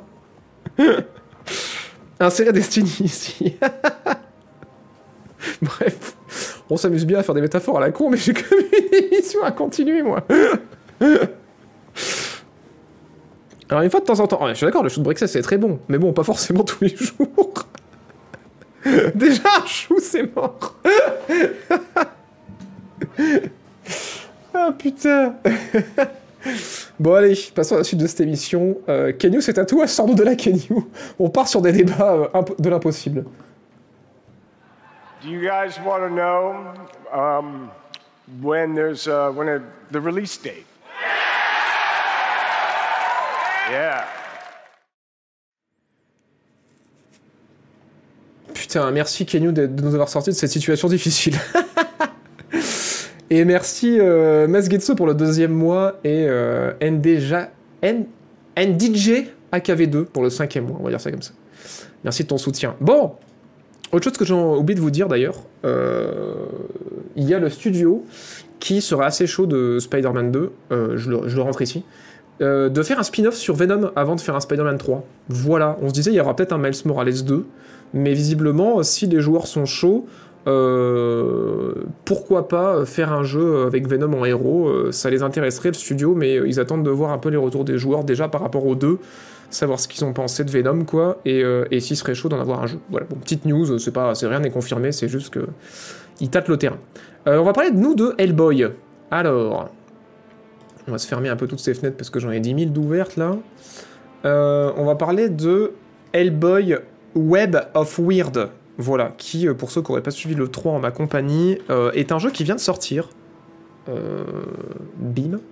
Qui est un jeu Hellboy, pour rester dans le thème du super-héros, euh, avec une direction artistique assez cool. Euh, faut aimer le cel shading évidemment, qui rappelle un petit peu The Wolf Among Us, euh, tout ce genre de trucs là. Et qui est du coup un roguelike dans l'univers de Hellboy. Et euh, qui n'a pas été très très bien reçu, comme vous allez pouvoir le voir sur les notes. Merde, c'est pas là. Les notes Open Critic. Et un peu mieux reçu sur Steam quand même. Alors, je vous expliquer ce qui se passe, après je vous remonte des images du jeu.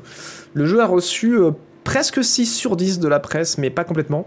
Et il est recommandé euh, que par 21% de la presse, ce qui est euh, basé sur 40 critiques. Donc on est sur Open Critic comme d'habitude, un site financé par leur audience. Je recommande ça plutôt que Metacritic, parce que non seulement ils font une moyenne des notes de la presse, mais aussi ils lisent tous les articles pour savoir si la presse recommande ou pas d'y jouer.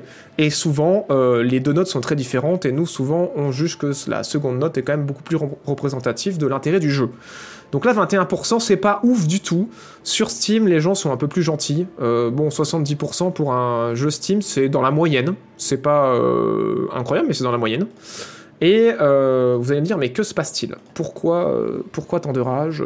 Alors, au niveau de la presse, euh, ce qui a été, ce qui a été euh, mis en avant, c'est que ben on en fait vite le tour en fait, que la direction artistique est vraiment super cool, mais que euh, pour un roguelite, pour un rogue, pour un roguelike pardon, le seul truc qui est bien, c'est que les runs sont assez courtes et qu'elles sont assez fun à parcourir, mais en fait, quand on répète les runs, on se rend compte qu'il n'y a pas grand chose à voir et que surtout le système de combat est vraiment pas dingue et les ennemis sont pas hyper intéressants et qu'au global le jeu manque quand même beaucoup de, de, variété et que du coup tout paraît un peu superficiel, même l'histoire qui est pas extrêmement mémorable et, euh, et, en plus de ça, dans les combats, en plus du fait qu'ils sont pas hyper intéressants, il y a certains joueurs qui ont enlevé des soucis de caméra. Et ils disent que c'est bien dommage parce que, ben ouais, Hellboy c'est comme un personnage qui est cool. L'idée d'en faire un roguelike c'était une bonne idée. La direction artistique est super réussie. Mais c'est vrai que, ben ouais, la boucle de gameplay, euh, elle est pas, euh, pas hyper dingue. Et c'est vrai que les combats, bon, déjà c'est un bel, échec, c'est dommage. Mais surtout que, ouais, euh, on, en, on s'en lasse assez rapidement, quoi. C'est-à-dire qu'au début, euh, bon, c'est merveille, même si on grince un peu dans sur les combats, mais en fait, au fil des boucles, on se dit, bon, bah, j'ai l'impression que j'ai tout vu, c'est un peu dommage, euh, j'ai l'impression de pas avoir vu grand-chose, quoi. Oui, il y aura Wolverine hein, avant Venom, évidemment, à Paris Somniac, pour ceux qui demandent dans le chat. Voilà, voilà. C'est la date de la BD, quoi. Oui, oui, carrément, carrément, carrément. Pourtant, il, a, avait l'air assez correct. Bah, écoute, hein, après, euh, les, joueurs qui sont souvent plus gentils sur des jeux euh, qui sortent un peu plus de l'ordinaire et, euh, qui ont un public un peu plus réduit ont mis une, note dans la moyenne. Après, bon, la presse, en termes de notes, a mis aussi une note dans la moyenne. Est au-dessus de la moyenne, on est à 5,7. Mais c'est vrai qu'au niveau des recommandations, ouais, c'est pas trop ça. Donc voilà, je sais pas s'il y a des gens dans le chat qui ont eu l'occasion de, l'essayer, mais, euh, mais voilà. Manor 26 avril. Ah ouais, ça a été daté Manor ça y est. C'est marrant, je regardais juste avant l'émission s'il y avait une date pour Manor et il y en avait pas. Donc ouais, c'est beau, dommage que le jeu soit pas ouf. Ouais, c'est con, hein. C'est con parce que c'est ce qu'on s'était dit qu'on l'avait vu à l'E3. Euh... Le 3, pardon. Le Summer Game Fest. Euh, J'ai du mal, hein. excusez-moi, je, ne fais pas mes deuils. euh, et on s'était dit, ouais, c'est joli et le roguelike ça a l'air bien, mais visiblement, ouais. C'est un peu superficiel, quoi, au niveau du design. Les animes sont pas ouf. Alors, les animes saccadés, je pense que c'est volontaire. Les images de remake de MGS3 viennent tout juste de sortir. Ok, bah, de toute façon, l'émission est déjà complète là, mais euh, on, en parlera la semaine prochaine. Du coup, Nariel, merci pour l'info. C'est beau, mais c'est chiant. Je pense que c'est un peu. bien résumé. Euh, jeu suivant qui est sorti euh, récemment aussi. On va parler de Leica Age Through Blood qu'on avait aussi vu au Summer Game Fest. Euh, je vais vous montrer un petit peu les notes. Et là, pour le coup, ça va être un peu des réjouissances. Et je pense qu'il vous est peut-être un peu moins marqué. Moi, je l'attendais pas mal. Euh, il est sorti quand? Très récemment, hein, la semaine dernière, je crois.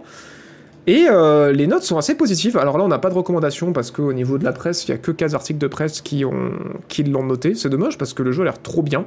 Mais quand même, voilà, 8 sur 10 de la presse, on n'a pas la note de recommandation. Et du côté de Steam, c'est incroyable, 95% de recommandations positives sur Steam. Et là, vous allez me dire, mais qu'est-ce que c'est que ce jeu incroyable, JB, dont tu nous parles? Et euh, pourquoi ça a l'air si bien? Alors, pour ceux qui auraient raté l'épisode, euh, on va remettre, je pense, le... Alors là, je vais aller sur la chaîne de PlayStation, mais bien sûr, c'est sur PC, sur Xbox également, je crois même sur Switch. Euh, c'est du gameplay ou pas? Ouais, il y a du gameplay qui arrive. Donc déjà, direction artistique, vous allez le voir, qui est super cool, dans un style euh, BD très sympa. Et en fait, c'est un Metroidvania, donc à la euh, God of War, euh, Metroid Prime, Jedi Fallen Order, qui se joue à moto, et qui est un shooter un petit peu à la Mad Max, où euh, on joue un personnage, je crois, qui va chercher sa fille, je crois. Et, euh, et apparemment, l'histoire est trop bien. Euh, ça, c'était un des trucs qui a été super mis en avant. La direction artistique est dingue. Euh, la bande originale aussi, donc les musiques du jeu sont géniales. Et l'univers est cool. Et chaque personnage a vraiment son identité. Enfin, beaucoup de gens ont dit c'est, vraiment bien écrit, c'est hyper touchant. Il y a des gens qui ont dit qu'ils ont vraiment euh, versé une petite larme au cours du jeu et que c'est l'univers est assez dur, mais que c'est vraiment bien écrit. Et, euh... et ouais, ils s'attendaient pas à ça, quoi. Ils s'attendaient à un bon. Euh, un bon, un bon Metroidvania à moto avec du shoot, quoi. Et en fait, ils ont été tous surpris par, le, par l'écriture et que le mix entre les déplacements à moto, euh, le côté shooter et le Metroidvania marche trop trop bien. Mais euh, le seul truc, le seul défaut qui a été reproché par les joueurs et par la presse qui fait que c'est pas un 100% de recommandation, c'est que la courbe de progression au début est hyper raide. Genre quand vous découvrez le jeu et que vous commencez à jouer, euh, vous allez beaucoup crever quoi. Et il y en a beaucoup qui disent que c'est dommage parce que ça fait que ben l'approche avec le jeu est pas facile et que c'est dommage parce que le reste du jeu est vraiment très cool mais que ouais le premier contact avec le jeu est vraiment raide quoi. Et il euh, y a aussi certains euh, journalistes qui ont euh, souligné qu'il y avait quand même quelques mécaniques dans le jeu qui peuvent devenir un peu relou à force. Alors j'ai pas eu la pression de ce que c'était, donc peut-être des mécaniques de tour ou des mécaniques de quête, de livraison, j'en sais rien.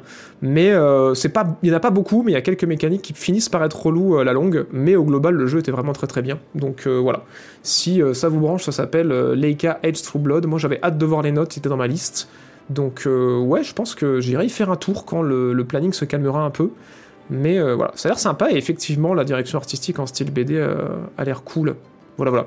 Heureux d'apprendre que l'écriture et les musiques aussi sont vraiment trop bien, quoi. Voilà, voilà. Est-ce qu'il y a des gens qui l'ont testé et qui pourraient nous en dire un peu plus? Un Metroidvania avec une moto, déjà Gauthier pour moi. Ça donne grave envie. Il y avait une démo de dispo, ouais, pendant, plusieurs Game Fest, il y avait des démos. Je sais pas si c'est encore le cas. Oui, euh, la démo est toujours accessible sur Steam. Voilà, si vous voulez l'essayer avant, euh, il y a une démo gratuite si vous voulez euh, tester le jeu avant de l'acheter.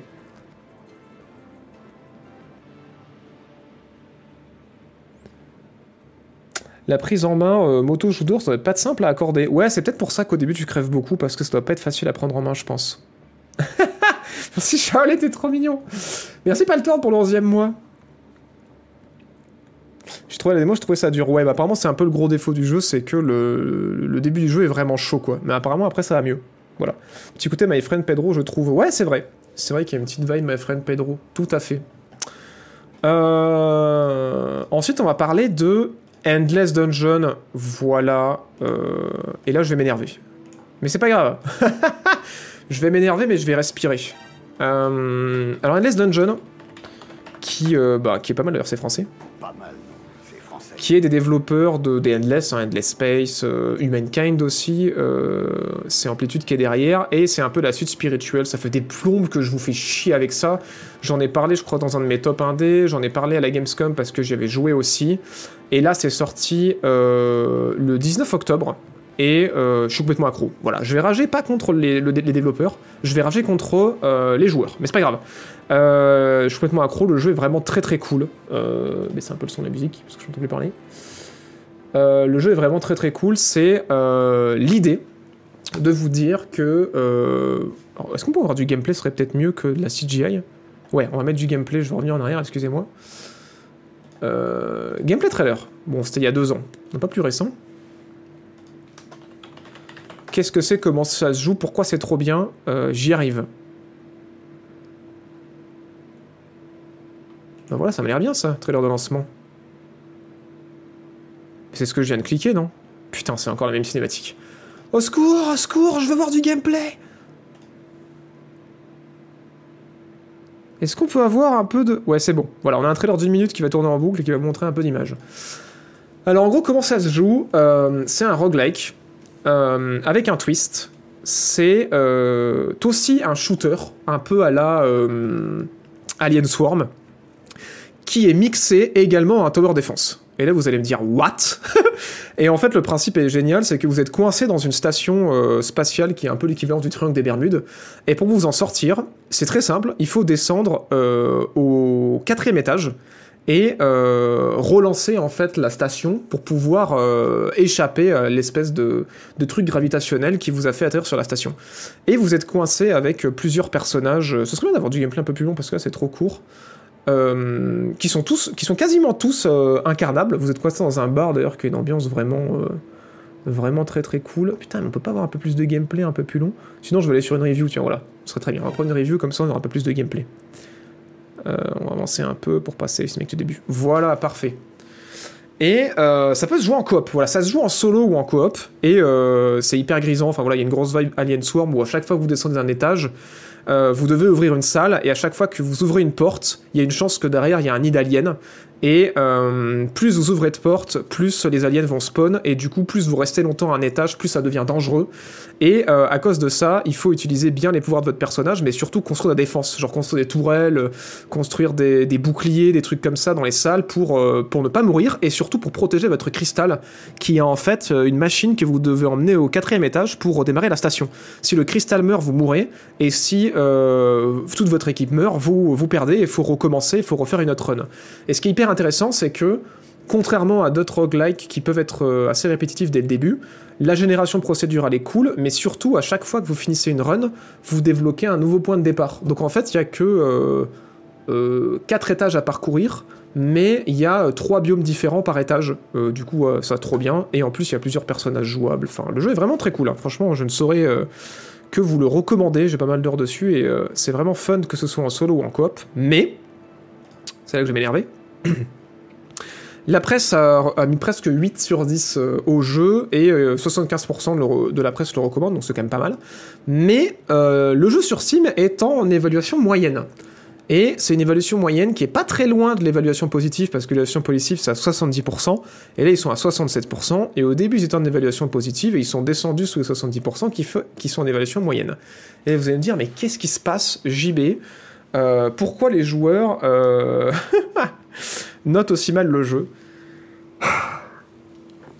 et c'est là que ça m'énerve et qu'en fait ça montre vraiment le problème des reviews Steam et euh, auquel on peut pas non plus 100% euh, faire confiance aux reviews Steam et c'est pour ça que je vous invite toujours à regarder les notes de la presse en plus des notes Steam et en plus de l'avis des créateurs de contenu en qui vous avez confiance pour avoir une vraie vision globale du jeu. Parce que la seule raison pour laquelle les notes sont négatives, c'est que les joueurs qui jouent au, au jeu en coop, se sont rendus compte, une fois qu'ils ont fini leur partie euh, avec leurs amis en coop, que en fait, toute leur progression a été sauvegardée, sauf le déblocage des personnages. Et ils mettent tous une mauvaise note à cause de ça. Voilà. Tout le monde met un pouce rouge parce que euh, quand tu joues avec tes potes, t'as tous les persos, mais si après tu joues tout seul, il faut redébloquer les persos. Et alors c'est un truc qui est vraiment débile, parce que pour vous faire comprendre pourquoi c'est débile, pour débloquer un personnage, il suffit de lancer une run euh, dans un niveau, euh, n'importe lequel, et de quitter. En fait, si vous, si vous avez déjà fini un niveau et que vous le relancez, vous débloquez automatiquement le personnage. Voilà, ça prend 10 secondes de relancer les 3 niveaux pour débloquer 3 persos, et ça prend euh, allez, allez, 10 minutes de passer, faire une run en mode facile et d'accéder aux étages inférieurs pour débloquer les derniers persos. Parce qu'il y a 8 persos en tout, il y en a 3 qui se débloquent en 10 secondes, il suffit de lancer une run et de l'abandonner, et il y en a 2 qui se débloquent allez, en 10 minutes si vous lancez, euh, si vous passez le premier étage d'une run, vous avez débloqué les deux autres persos. Enfin là c'est parti compliqué à débloquer en solo, mais surtout c'est pas important. Parce que si vous euh, jouez en multi, il suffit que ce soit toujours le même hôte qui héberge la partie, et les personnages que vous débloquez seront tout le temps débloqués en fait. Genre euh, c'est juste que c'est une progression qui, qui est gérée par l'hôte. Mais voilà, tout le monde a défoncé le jeu alors qu'il est opti, il est fun, euh, il est aussi fun en solo comme multijoueur, et euh, c'est un bon roguelike quoi. Mais en fait, les gens le défoncent juste parce que ben, euh, toute la progression est partagée, sauf le déblocage des personnages. Et je trouve ça nul parce qu'en fait, si tu joues toujours avec les mêmes gens, tu t'en fous que tes persos soient pas débloqués parce que tant que ceux qui hébergent les persos sont débloqués quoi. Et je trouve ça vraiment pourri parce que tout le reste de la progression est partagé, quoi. Toutes les ressources que vous trouvez, c'est partagé. Les améliorations de personnages, c'est partagé. Euh, les déblocages des niveaux, c'est partagé. Le lore, c'est partagé. C'est juste, ouais, le, le déblocage des personnages qui, euh, qui est débloqué que pour l'autre. Mais encore une fois, c'est le truc le plus facile à débloquer. Enfin, il faut juste lancer une, game pour tous les débloquer, quoi. Voilà. Et ça me rend fou parce que je me dis, voilà, on se retrouve avec des jeux de merde qui ont des microtransactions dans tous les sens, euh, qui sont mal optis, et, euh, les, et, les, et, les, joueurs vont être hyper gentils avec en mode, ah non, mais c'est quand même sympa et tout. Et après, derrière, il y a un jeu qui est original, qui, qui, est vraiment cool, qui a une super DA et qui est fun, et il se fait démonter parce que bah quand je joue tout seul, euh, je suis obligé de lancer une game pour débloquer mes personnages et l'abandonner en 10 secondes, c'est chiant quand même. Enfin bref, c'est euh, voilà. Et du coup, ben oui, évidemment, vous vous en doutez si vous connaissez Amplitude, ils sont en train de le patcher, voilà, ils, ils auraient pu patcher d'autres trucs parce qu'il y a quand même quelques petits bugs de temps en temps, bon rien de gênant, où ils auraient pu faire de l'équilibrage, mais non, voilà, tout le studio est en train de se concentrer pour euh, trouver un moyen de. Enfin, trouver un moyen, ils connaissent le jeu, c'est leur code, mais ils vont recoder euh, cette section pour que ben, euh, la partie euh, déblocage de personnages puisse être comme le reste débloqué quand vous êtes en multijoueur. Mais je trouve ça con parce que, ouais, ok, c'est un feature qui serait bien d'avoir Day One, mais si vous jouez toujours avec les mêmes personnes, qui est pas important, quoi. Et ça aurait été mieux d'avoir de l'équilibrage, par exemple. Mais bon. Voilà, voilà. Du coup, pour vous dire que, ouais, malgré les notes Steam, le jeu est quand même grave cool. Et euh, j'en ferai en stream, voilà. Pas besoin de me croire sur parole, on en fera en stream euh, pour vous montrer un petit peu comment ça se joue et tout, et vous donner une idée un peu de ce que c'est. Mais je trouve ça dégueulasse parce qu'on le sait aujourd'hui, quand les joueurs connaissent pas un jeu, ils voient une note moyenne, ils se disent mais qu'est-ce qui se passe? Et du coup, ils ont, ils ont moins envie de l'acheter, ça va, ça va avoir un, impact sur les ventes sur PC, c'est sûr. Et je trouve ça dégueulasse parce que ça se joue à 3% d'être en note positive. Et voilà, et malheureusement, bon voilà, il y a, y, a y a 1300 notes, donc... Euh, ça va être compliqué euh, à nous tous, pour ceux qui jouent au jeu et qui sont sur ce stream, de, remonter la, note, mais voilà, ça suffira pas, mais je trouve juste que la logique est débile, quoi. On est dans une année euh, horrible où on a plein de jeux buggés, pas finis, euh, coupés de leur contenu et pas du tout optimisés, et là on a un petit bon jeu original et tout, et il se fait défoncer, quoi. Enfin, je trouve ça vraiment, je trouve ça vraiment trop con, quoi. Je trouve ça vraiment trop con et ça me dégoûte, quoi. Je me dis, c'est un des, jeux que j'ai le plus kiffé cette année pour l'instant, et le truc se fait défoncer. Enfin bref, c'est pas grave. Ils auraient dû pas le bloquer. Mais en fait, c'est ça qui est con, c'est que c'est pas bloqué. C'est juste que. Comment, va expliquer simplement? En fait, si vous jouez avec un pote à vous tout le temps, vous avez l'intention de. En plus, ça me paraît bizarre. Enfin, les gens qui disent ça, euh, je sais pas, vous avez l'intention de, de changer d'équipe à chaque run. Enfin, je sais pas. Mais c'est hyper simple. Si vous jouez en solo avec le matchmaking et que euh, vous avez parcouru un niveau et débloqué ce qu'il fallait pour débloquer le perso, il suffit de lancer une run, de la quitter. euh, parce que ch- chaque, chaque personnage est lié à un biome. Et du coup, si vous voulez débloquer un personnage que vous avez déjà débloqué normalement, il suffit de lancer le biome, d'abandonner et le personnage est débloqué. Enfin, il n'y a pas de problème.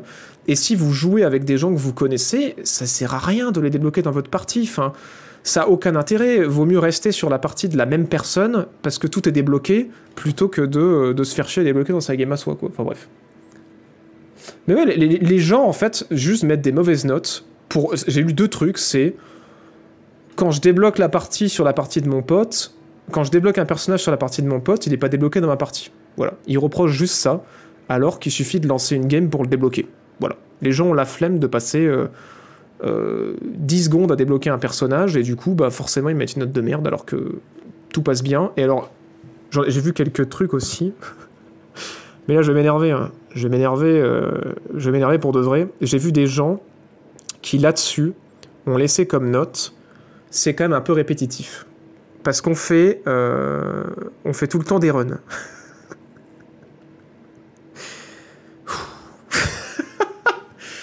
voilà, quelqu'un qui achète un roguelike et qui dit c'est quand même répétitif parce qu'il faut recommencer à chaque fois. Je peux plus. J'en peux plus. Surtout que pour le coup, les, développeurs, malgré que ce soit un roguelike, ils ont fait un vrai effort quoi. Il y a huit personnages différents pour casser l'aspect répétition. Donc, même si t'en as marre de jouer le même perso, il y en a 8 différents. Et surtout, ils ont fait un truc de ouf, c'est que, vu qu'il y a euh, 9 biomes sur 3 étages, ça veut dire que vous avez moyen de faire 3 runs avec jamais le même biome, quoi. Jamais le même biome. Et vous pouvez combiner les biomes entre eux pour faire des runs différentes. Enfin, ça n'existe pas, ça, dans d'autres roguelikes. En général, dans les autres roguelikes, bon, bah, niveau 1, c'est biome 1, niveau 2, c'est biome 2, et voilà. Mais là, mais là t'as 3 biomes par étage, quoi. Donc, du coup, même ça, c'est une excuse de merde pour mettre une mauvaise note. Dormir aussi, c'est répétitif. Mais oui, c'est le but en fait de faire des runs. Le but c'est de d'arriver jusqu'au boss final et, euh, et d'arriver à le défoncer, même quand tu l'as défoncé, de, de re-refaire des runs encore, quoi. Enfin bref. 10 avec le centre, oui voilà, il y a 9 biomes et le niveau final c'est le dixième biome, carrément. Voilà. Mais il y a 3 biomes par étage sur 3 étages et le niveau final c'est le, le dernier biome, le dixième biome. Pour y avoir joué, c'est un super jeu et c'est jamais pareil, on est d'accord. Moi j'ai passé, je dois être à une dizaine d'heures dessus, c'est trop bien. Mais c'est pas grave, on y jouera en stream. où je vous montrerai euh, la tronche que ça et vous allez voir comme c'est vraiment trop cool quoi. Et en coop c'est génial, mais en solo ça se joue aussi très bien. hein. C'est euh, bon, l'IA est pas super intelligente, mais au moins elle a le mérite que quand vous lui dites surveille cette salle et laisse aucun monstre passer, elle va tenir la salle jusqu'à y rester. hein. Donc, euh, donc voilà, l'IA est pas extraordinaire, mais elle fait le taf. hein. Moi j'ai beaucoup joué en solo, ça pose pas de soucis. Mais c'est vrai que c'est grave plus fun en multi parce qu'on peut strater quoi. Quand t'es en solo, tu imagines des stratégies tout seul, mais quand t'es en multi, on est deux ou trois à, à réfléchir à une stratégie défensive et c'est hyper grisant quoi. Voilà. Je comprends, des soucis c'est répétitif. je vous jure. Ouais, on va parler de la Season Code. Putain, les fans de Star Citizen, là, vous, vous, êtes, vous, combien dans le chat Putain, c'est ouf Genre aujourd'hui, le truc qu'on m'a le plus dit, c'est « Tu vas parler de la Citizen Code !» On être Squadron 42. je crois que, franchement, 50% du chat, c'est des gens qui jouent à Star Citizen. Mais je vous comprends, hein, moi aussi, j'y joue. euh, je suis sur le, j'ai été sur le, sur le Kickstarter juste avant qu'il le ferme. euh, voilà, j'ai, j'ai trop hâte que Squadron 42 euh, sorte. C'est le truc que j'attendais le plus. Pour moi, le multi, c'était du bonus. Mais, euh, mais ouais, c'est ouf de voir combien vous êtes à jouer à Star Citizen. Nous sommes hate the light. Non, mais tellement. On va y venir. On va y venir. Patience. Je finis les sorties, après on en parle. Je vous jure. Bon, bref. Endless Dungeon, j'ai ragé, mais, euh, mais voilà. Un autre jeu sur lequel je ne pourrais pas rager parce que j'ai pas joué, c'est euh, Return, Lord of the Ring, Return to Moria. Voilà, alors pour ceux qui sont pas au courant, c'est sorti. Et c'est euh, un genre de Rust, enfin un jeu, de, de survie pour arrêter de, de parler de Rust tout le temps, dans l'univers du Seigneur des Anneaux, où on joue des nains dans la mine de la Moria. Voilà, voilà. Euh, alors visuellement, certains trouvaient ça moche. Euh, bon, les goûts et les couleurs, bon c'est sûr que c'est pas ultra next gen, mais euh, il paraît quand même que c'est pas trop mal. Voilà voilà pour un jeu, un jeu de survie dans l'univers de, des mines de la Moria. il semble que c'est assez cool, même si voilà visuellement apparemment ça en a déçu beaucoup qui s'attendaient à un truc beaucoup plus chiadé. Après moi je trouve qu'il y a quand même grave plus dégueulasse hein, qui, sort en ce moment en termes de jeu, donc ça va. Euh, au niveau de la presse, pour l'instant, il y a trop peu de critiques, donc on n'a pas de note de recommandation, mais c'est quand même 7,5 par la presse. Il n'y a pas de note Steam parce que pour l'instant le jeu est que sur Epic, mais je suis quand même allé lire un petit peu les reviews pour vous dire un petit peu ce qu'en est ressorti. Euh, au global, euh, les gens trouvent que c'est bien pour les fans du Seigneur des Anneaux et euh, pour les fans de jeux de survie type Rust, quoi. Mais qu'effectivement, si vous êtes allergique euh, aux jeux de survie type Rust, Valheim et compagnie, euh, c'est pas pour vous. Et si l'univers du Seigneur des Anneaux vous intéresse pas, vous allez peut-être être un peu plus regardant sur les défauts que si c'est un univers qui vous parle beaucoup. Mais voilà, le jeu est loin d'être parfait, mais c'est assez cool. Il y a moyen de passer un bon moment dessus apparemment, mais il y a des petits soucis de rythme au niveau de la progression et ouais, le jeu, le jeu est pas parfait, mais en tout cas. C'est un peu ce qui est écrit sur la pochette, quoi. C'est effectivement un jeu de survie euh, qui se joue aussi en multijoueur dans l'univers des mines de la Moria, et euh, bon, ça fait le taf, quoi. Après, c'est sûr que c'est pas un des meilleurs jeux de survie qui existent, et il a quelques défauts, mais, euh, mais voilà.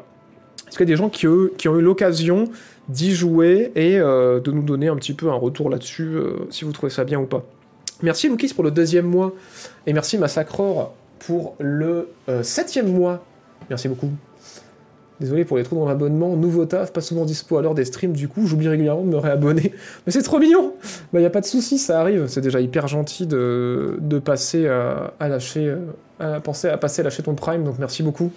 Et merci euh, Samuelol pour le 9 mois aussi, Norif pour le 5 mois, et Paltorn pour le 11 mois. Est-ce qu'on peut relancer, s'il vous plaît, pour avoir des images? Une mine Il est à 4,4 sur 5 sur Epic. Voilà. Donc ça ferait euh, un équivalent de. euh, Combien? Ça fait 70% sur Steam, ça Non, non. Non, ça c'est si c'est euh, 3,7.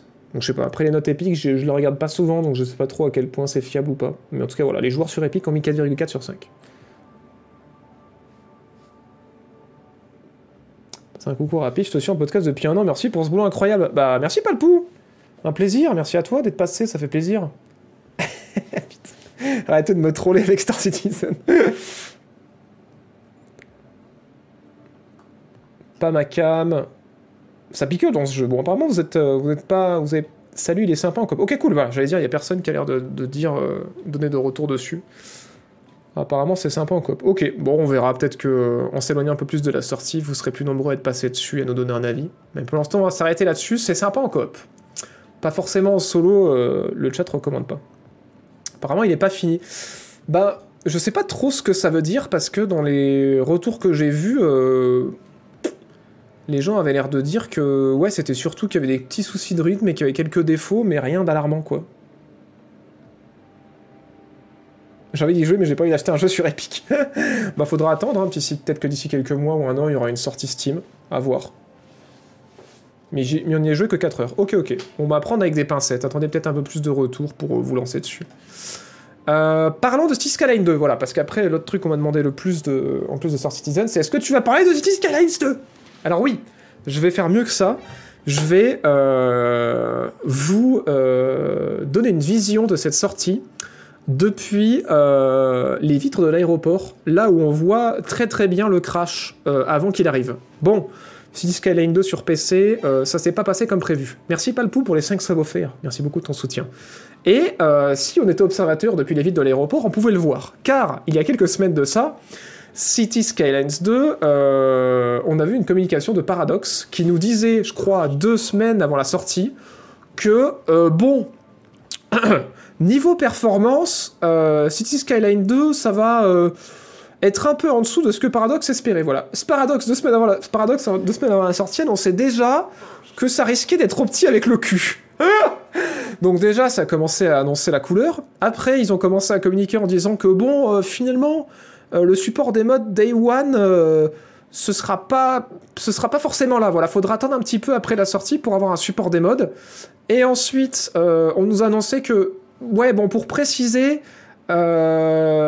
ce sera, ce sera vraiment pas proche de la sortie de support des modes. Ce sera vraiment longtemps après la sortie que le support des modes va arriver.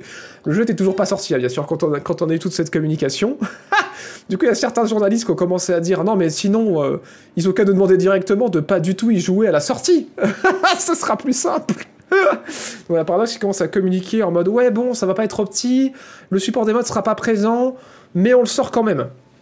Voilà, ce qui nous paraît toujours bien sûr lunaire. Euh, un éditeur qui balance ça en mode euh, des semaines avant la sortie, t'es en mode mais sinon tu veux pas le repousser ton jeu en fait euh, Enfin, plutôt que de te faire chier dessus et d'avoir des, revues complètement explosées, enfin je comprends jamais cette logique quoi. Et donc ouais non apparemment paradoxe, ils voulaient tenir la date quand même malgré que ça allait être petit avec le cul et qu'il n'y aurait pas de support des modes.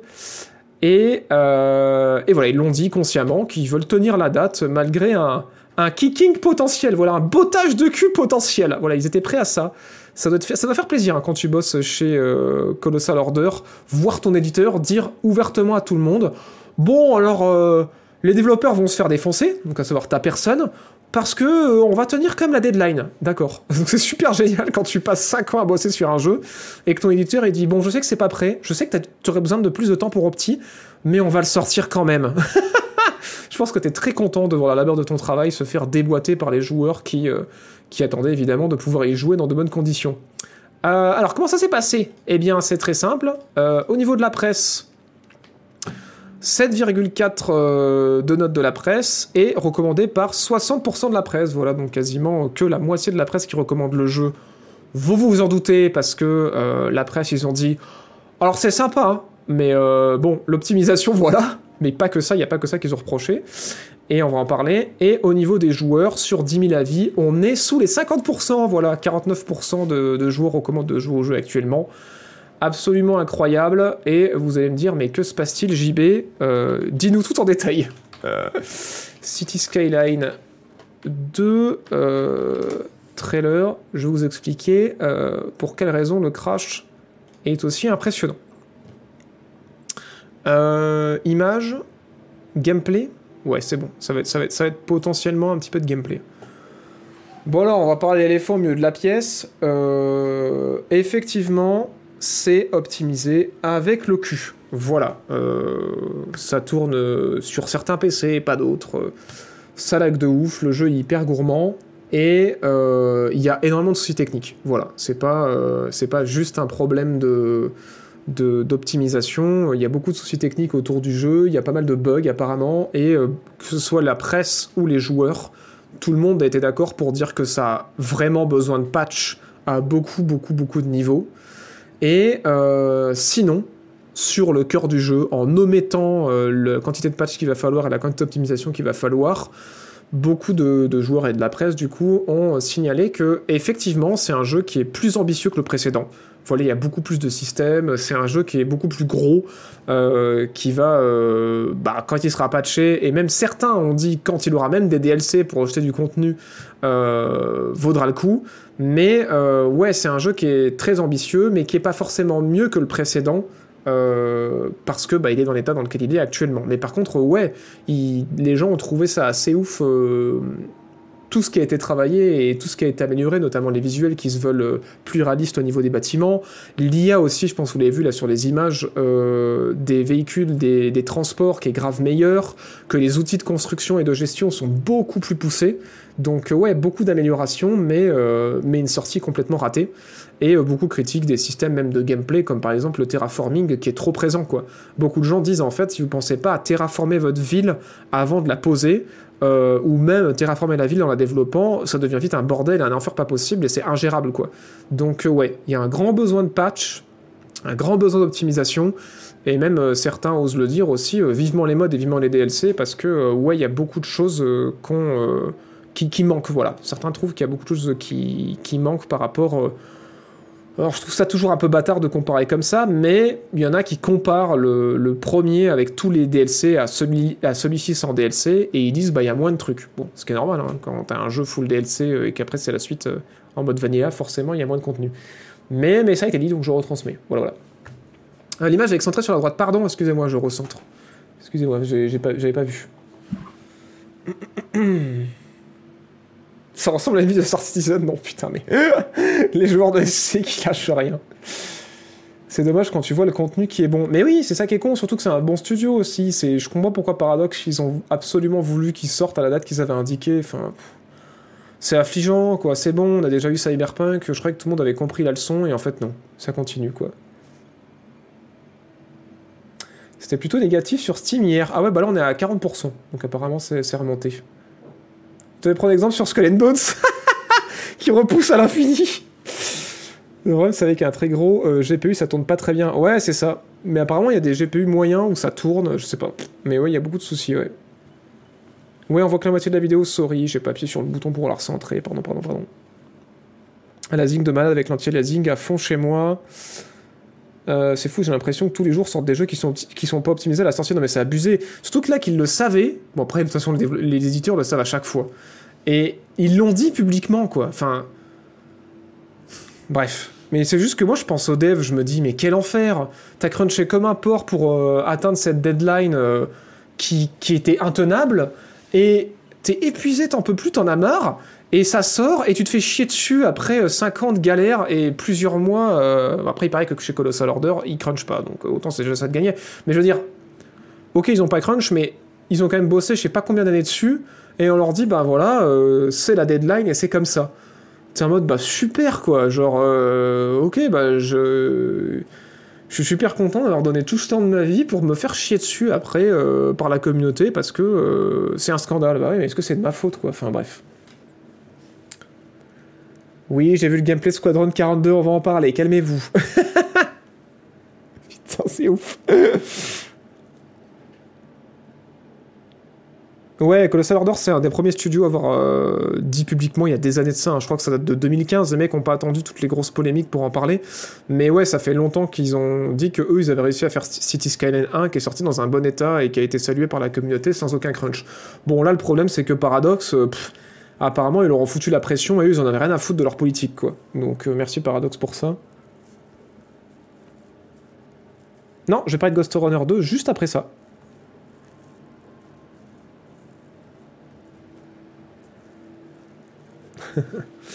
Donc ouais, faudra attendre apparemment un long moment pour se mettre à euh, City Skyline 2 malheureusement.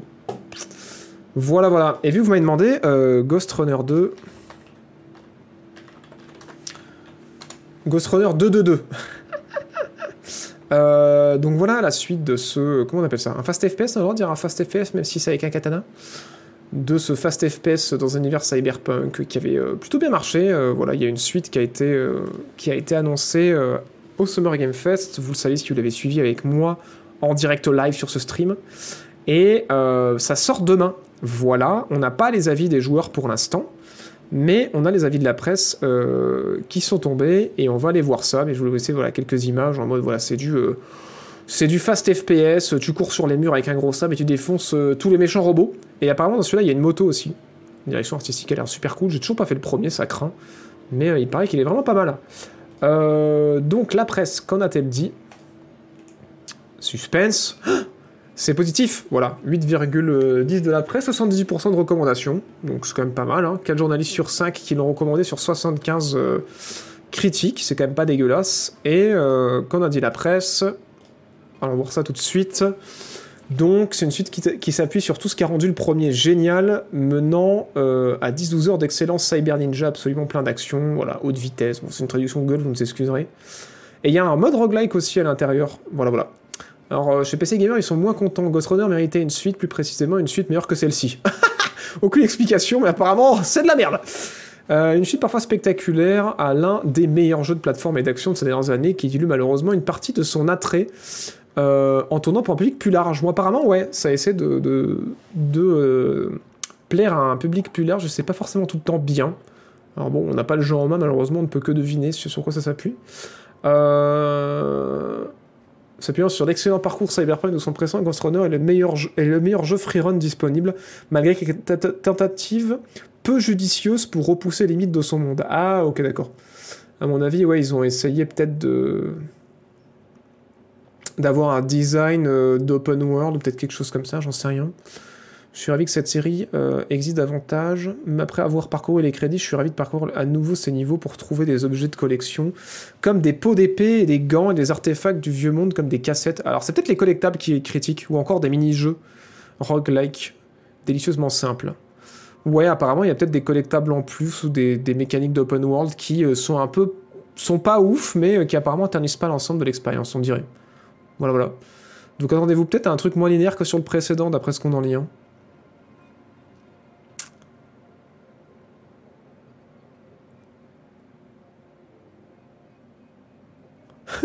Exige la patience d'un moine bouddhiste. Sa difficulté ne le rend pas adapté à tous les palais. Bah, comme quoi, ils sont pas tous d'accord, hein, les journalistes. Il y en a qui disent que maintenant c'est pour tout le monde, mais ouais, je pense qu'en fait, à mon avis, ça reste un jeu quand même assez difficile et exigeant, mais euh, ils ont l'air d'avoir pris un virage au niveau design euh, sur, euh, sur des mécaniques de collecte qui n'ont pas forcément plu à tout le monde, ce que je peux comprendre, quoi. C'est Mirror Z, genre? Euh, Non, pas vraiment, je pense qu'il faut plus que tu penses à un Doom, un, un- ou un Titanfall, je pense. Tu vois, genre ce genre de fast FPS un genre de, de, de, Doom, Titanfall, parce que Mirror's Edge, tu vois, il y, a- il y avait pas trop... euh, Enfin, c'était du combat à la main, mais il fallait surtout fuir et escalader, tu vois. Là, vraiment, enfin, t'es un... T'es un... T'es un... T'es cybernétique, quoi. Genre, t'as une lame, t'as un bras qui peut tirer des trucs, enfin, genre, c'est vraiment... euh, Doom avec un katana, quoi. Où tu peux courir sur les murs, quoi. PC Gamer bloqué sur le tuto En résumé, c'est une bonne suite, mais il y a quelques choix de design au niveau du monde qui apparemment sont pas ouf, quoi. Voilà. Qui rendent euh, peut-être l'expérience un peu répétitive sur certains aspects. Mais une suite, euh, au global, est correcte, voilà. C'est un jeu qui court et qui fuit. Donc on verra demain quand on aura les notes des, joueurs probablement et euh, les retours peut-être de certains créateurs de contenu, ça pourrait être intéressant pour ceux qui l'attendent d'aller checker ça aussi. Euh, bon, sur ces belles paroles, euh, pour vous arrêter de me saouler, on va parler Star Citizen. Allez, c'est parti, générique. Do all Sith have such a high tolerance for embarrassment? Sidious has corrupted you. Go home and rethink your life. What?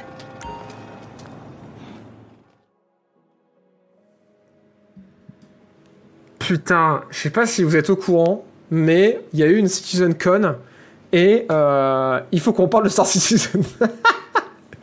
en vrai, je comprends votre enthousiasme. Je comprends votre enthousiasme. J'en rigole, mais en vrai, euh, je comprends carrément votre enthousiasme parce que, ben, euh, mine de rien, petit rappel, qu'est-ce que c'est Star Citizen?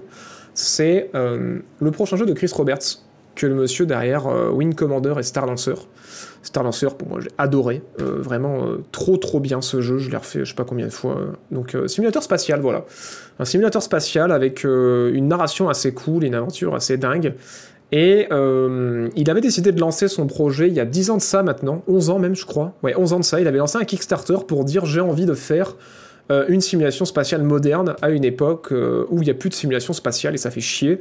Et j'ai envie de faire un truc gros budget. Et du coup, son Kickstarter avait explosé. Enfin, moi, j'avais été hyper convaincu par ce Kickstarter et je crois que j'avais pris un, un pack dans le Kickstarter ou alors juste le lendemain de la fermeture du Kickstarter, j'étais allé sur le site pour prendre un pack directement là-bas.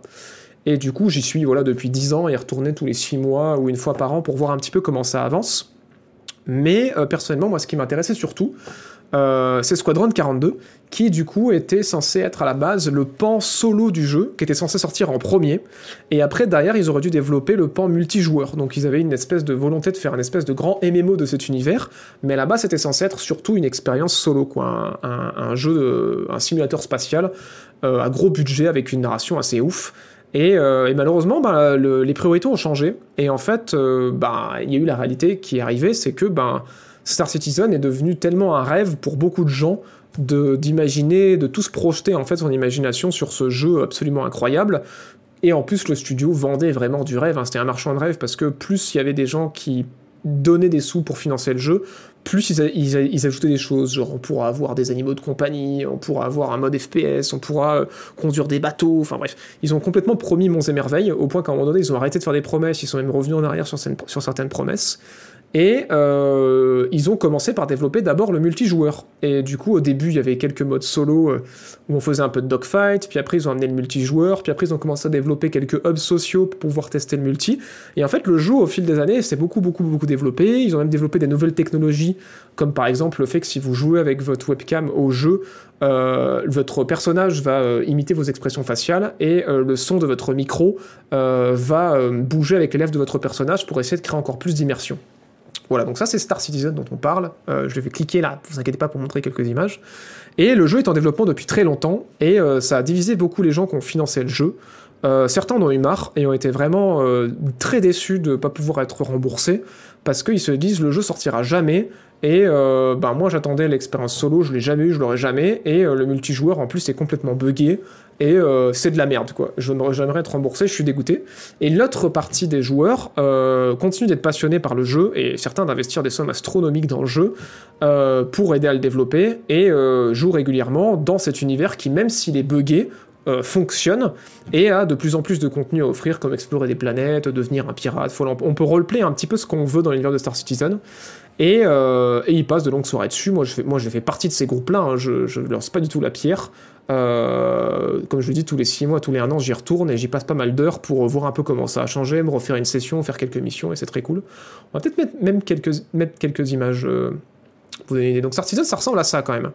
Euh, visuellement, c'est que ça claque quand même de ouf. Euh, je vais vous montrer, alors peut-être pas montrer les cinématiques, mais on va mettre du gameplay d'abord.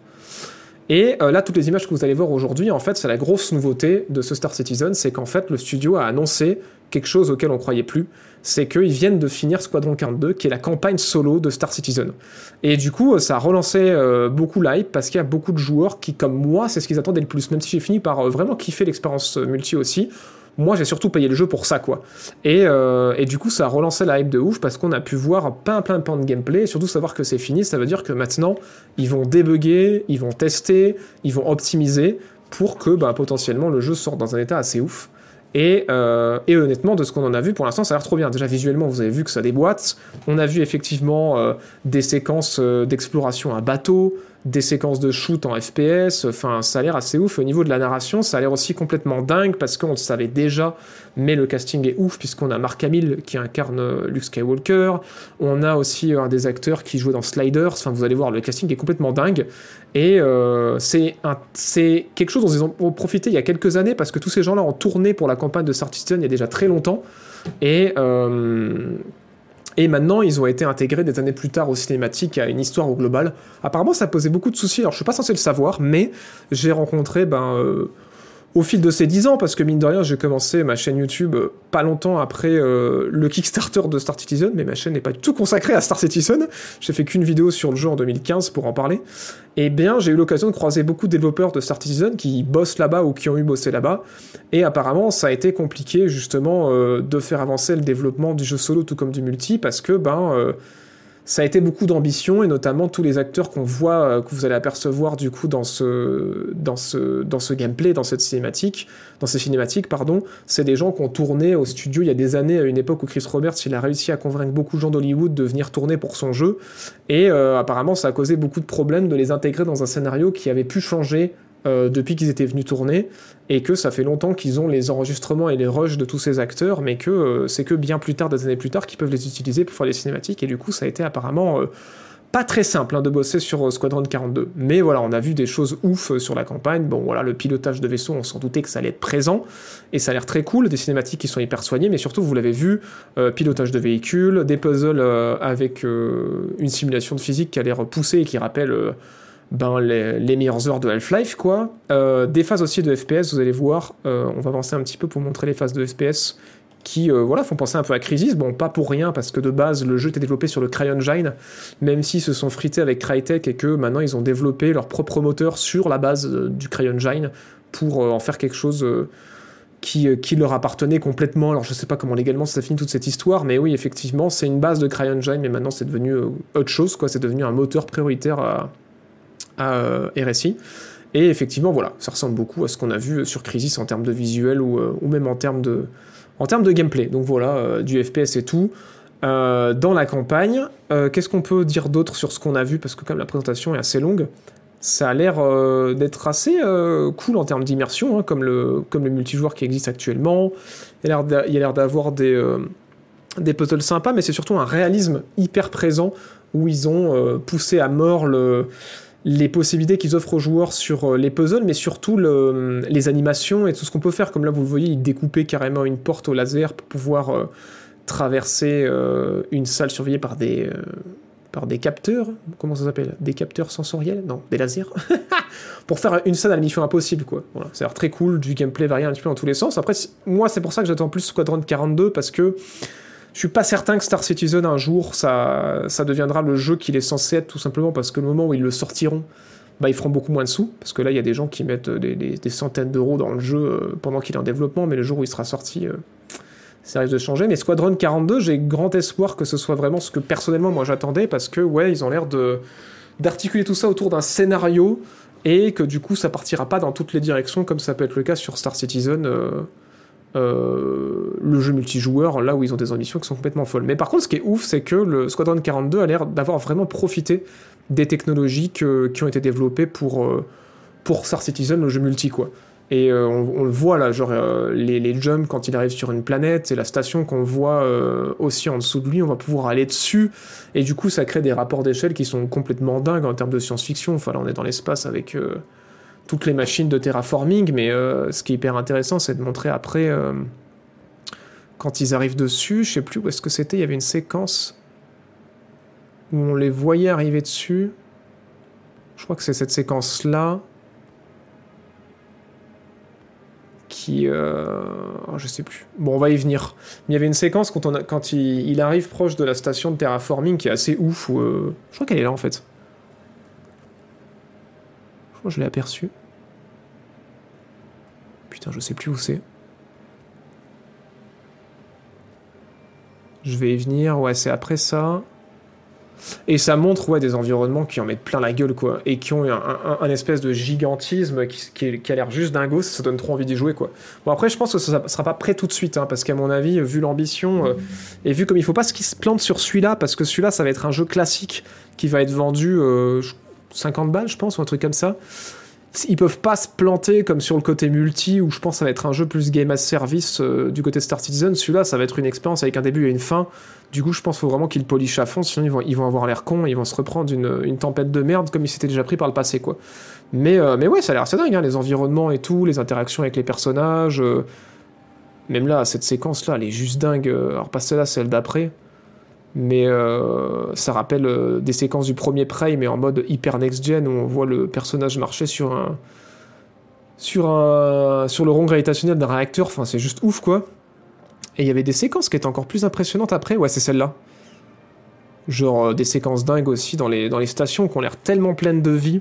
Mais du coup, ça fait aussi un peu peur parce que ça rappelle l'ambition de Cyberpunk. Hein, mais au final, Cyberpunk s'en est sorti euh, et a réussi à, avoir une petite rédemption, mais ce serait quand même bien si ouais, les ambitions de ce Squadron 42 euh, seraient euh, suffisamment mesurées pour être atteignables d'ici qu'ils le sortent. Mais bon, après, l'avantage qu'il y a aussi, c'est que les développeurs de Star Citizen ont pour l'instant, en quelque sorte, un budget limité, parce qu'ils continuent d'être énormément financés par leur communauté et euh, ils auraient moyen ouais, d'avoir une expérience solo qui soit euh, du budget d'un GTA quoi donc euh, donc ouais on verra. Est-ce que c'est une exclu PC Donc ouais, je pense que pour l'instant il vise surtout le PC, hein. mais de toute façon le jeu est en développement, donc pour l'instant la partie multijoueur du jeu est accessible que sur PC de toute façon. Mais ouais, peut-être qu'ils visent une sortie sur console pour Squadron 42, ce serait peut-être pas con. Après, la majorité de leur financement et de, et de leurs joueurs sont sont de toute façon sur PC, donc il euh, n'y a pas forcément, je pense, de grand intérêt à sortir sur console. Voilà. Et on va voir un aperçu un peu du casting là, parce que du coup, ils nous ont montré quelques séquences en plus de de la campagne, et vous allez voir, c'est ouf, c'est presque à se demander, euh, mais qui n'est pas dans ce jeu en fait euh, à Hollywood? Ouais, c'est visuellement aussi, ça, ça, repousse les standards, mais c'est pour ça qu'à mon avis, le travail d'optimisation va être, va être chaud, hein. va être vraiment chaud. On verra. Merci euh, Palpo pour les 4, 5 subs offerts, pardon. Et merci Alex euh, Delmon pour le quatrième mois. Machira qui a offert un sub, Lolox23 qui a, pris un sub avec l'argent de Vezos. Et Ronflux pour le euh, deuxième mois. Donc beaucoup beaucoup de choses à dire, mais au global, ouais, ça a l'air cool. Vous allez voir, je vais laisser un peu cette séquence parce qu'elle est quand même classe en termes de présentation de casting. Mais euh, ça a l'air cool. Après, tout ce que je vais vous dire maintenant, ça va être plus personnel que là. J'ai essayé de vous livrer très rapidement. Après, Star Citizen, c'est un, c'est un sujet qui est large. hein. C'est un jeu qui est développé, encore une fois, depuis 11 ans. Donc, euh, même un peu avant, parce qu'ils avaient commencé à développer une build pour pouvoir montrer quelque chose pour le Kickstarter. Donc, ça part vraiment dans toutes les directions. Euh, Mais du coup, c'est pour ça que je vais vous donner mon ressenti plus moi subjectif par rapport à tout ça. Moi perso, euh, si Squadron 42 il sort dans un bon état et que je peux le faire et que c'est cool, je serais content. Et j'estimerais que j'en aurais eu pour mon argent parce que j'avais balancé, je crois, j'avais pris le pack à 40 balles, je crois, 50 balles, je sais plus à l'époque, en me disant j'attends Squadron 42 et euh, il y a 10 ans, c'est ce que je me disais que j'étais prêt à payer pour un, pour un jeu, euh, pour, un, pour une expérience solo du type Star Lancer. Ce qui m'a toujours fait peur, et euh, qui me rassure un petit peu plus avec cette annonce, c'est Chris Roberts. C'est-à-dire que Chris Roberts, en fait, c'est la première fois que euh, il est euh, patron de son entreprise et qu'il est le seul à décider de comment les choses se font et quand est-ce qu'on s'arrête.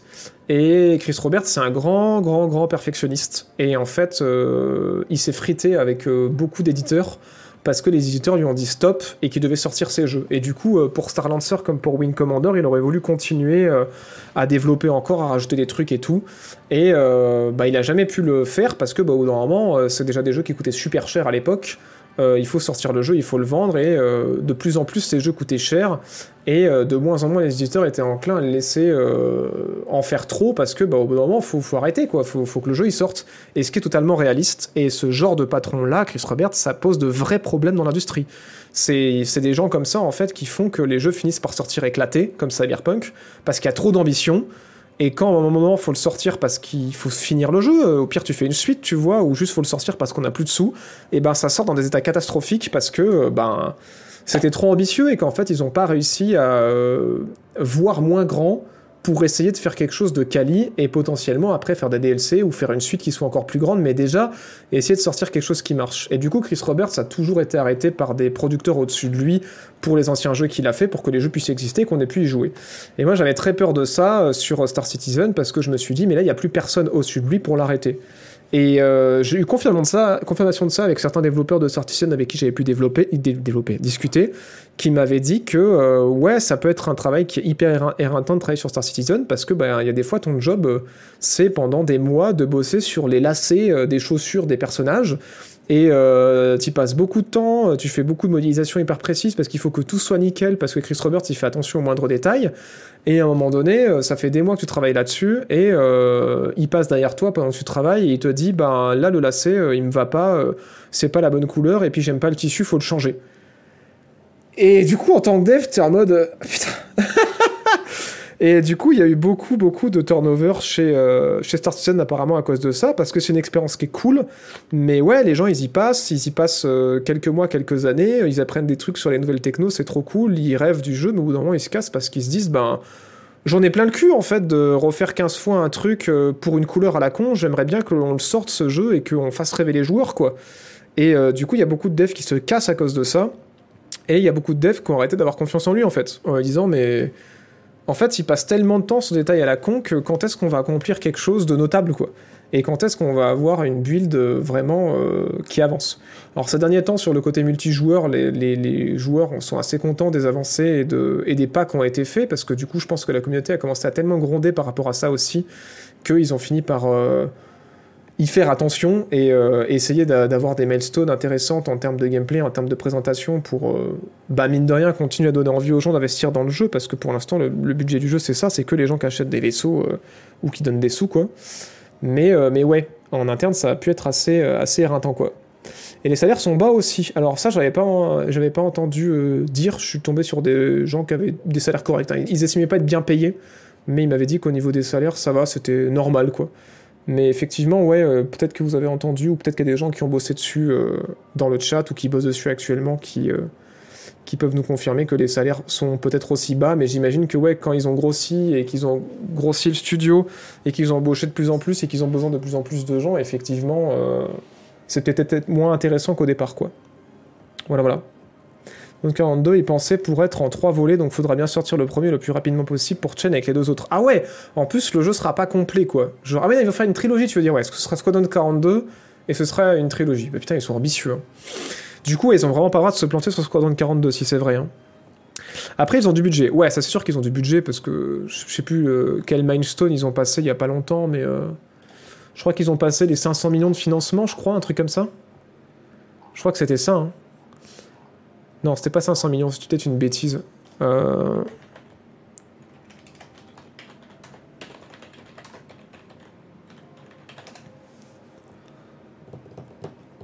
Euh, combien, combien on était? 600 millions Ah ouais, non, c'est ça. Ouais, c'est ça, 600 millions. 600 millions, pour vous donner une idée, euh, comme c'est énorme, euh, The Last of Us 2, c'était euh, c'était deux enf- deux- 220 millions euh, prod et marketing. Euh, GTA, je crois que c'était presque 300 millions prod et marketing, un truc comme ça. Euh, c'est monstrueux. Elden Ring, c'est 200 millions. Euh, les Call of Duty en général, c'est 300 millions de production, enfin genre c'est, enfin 300, 300 millions de coûts euh, production et euh, distribution. Horizon Forbidden West c'était 200 millions. Euh, Red Dead, je crois que Cyberpunk ça avait déjà été impressionnant à l'époque, je sais plus combien c'était.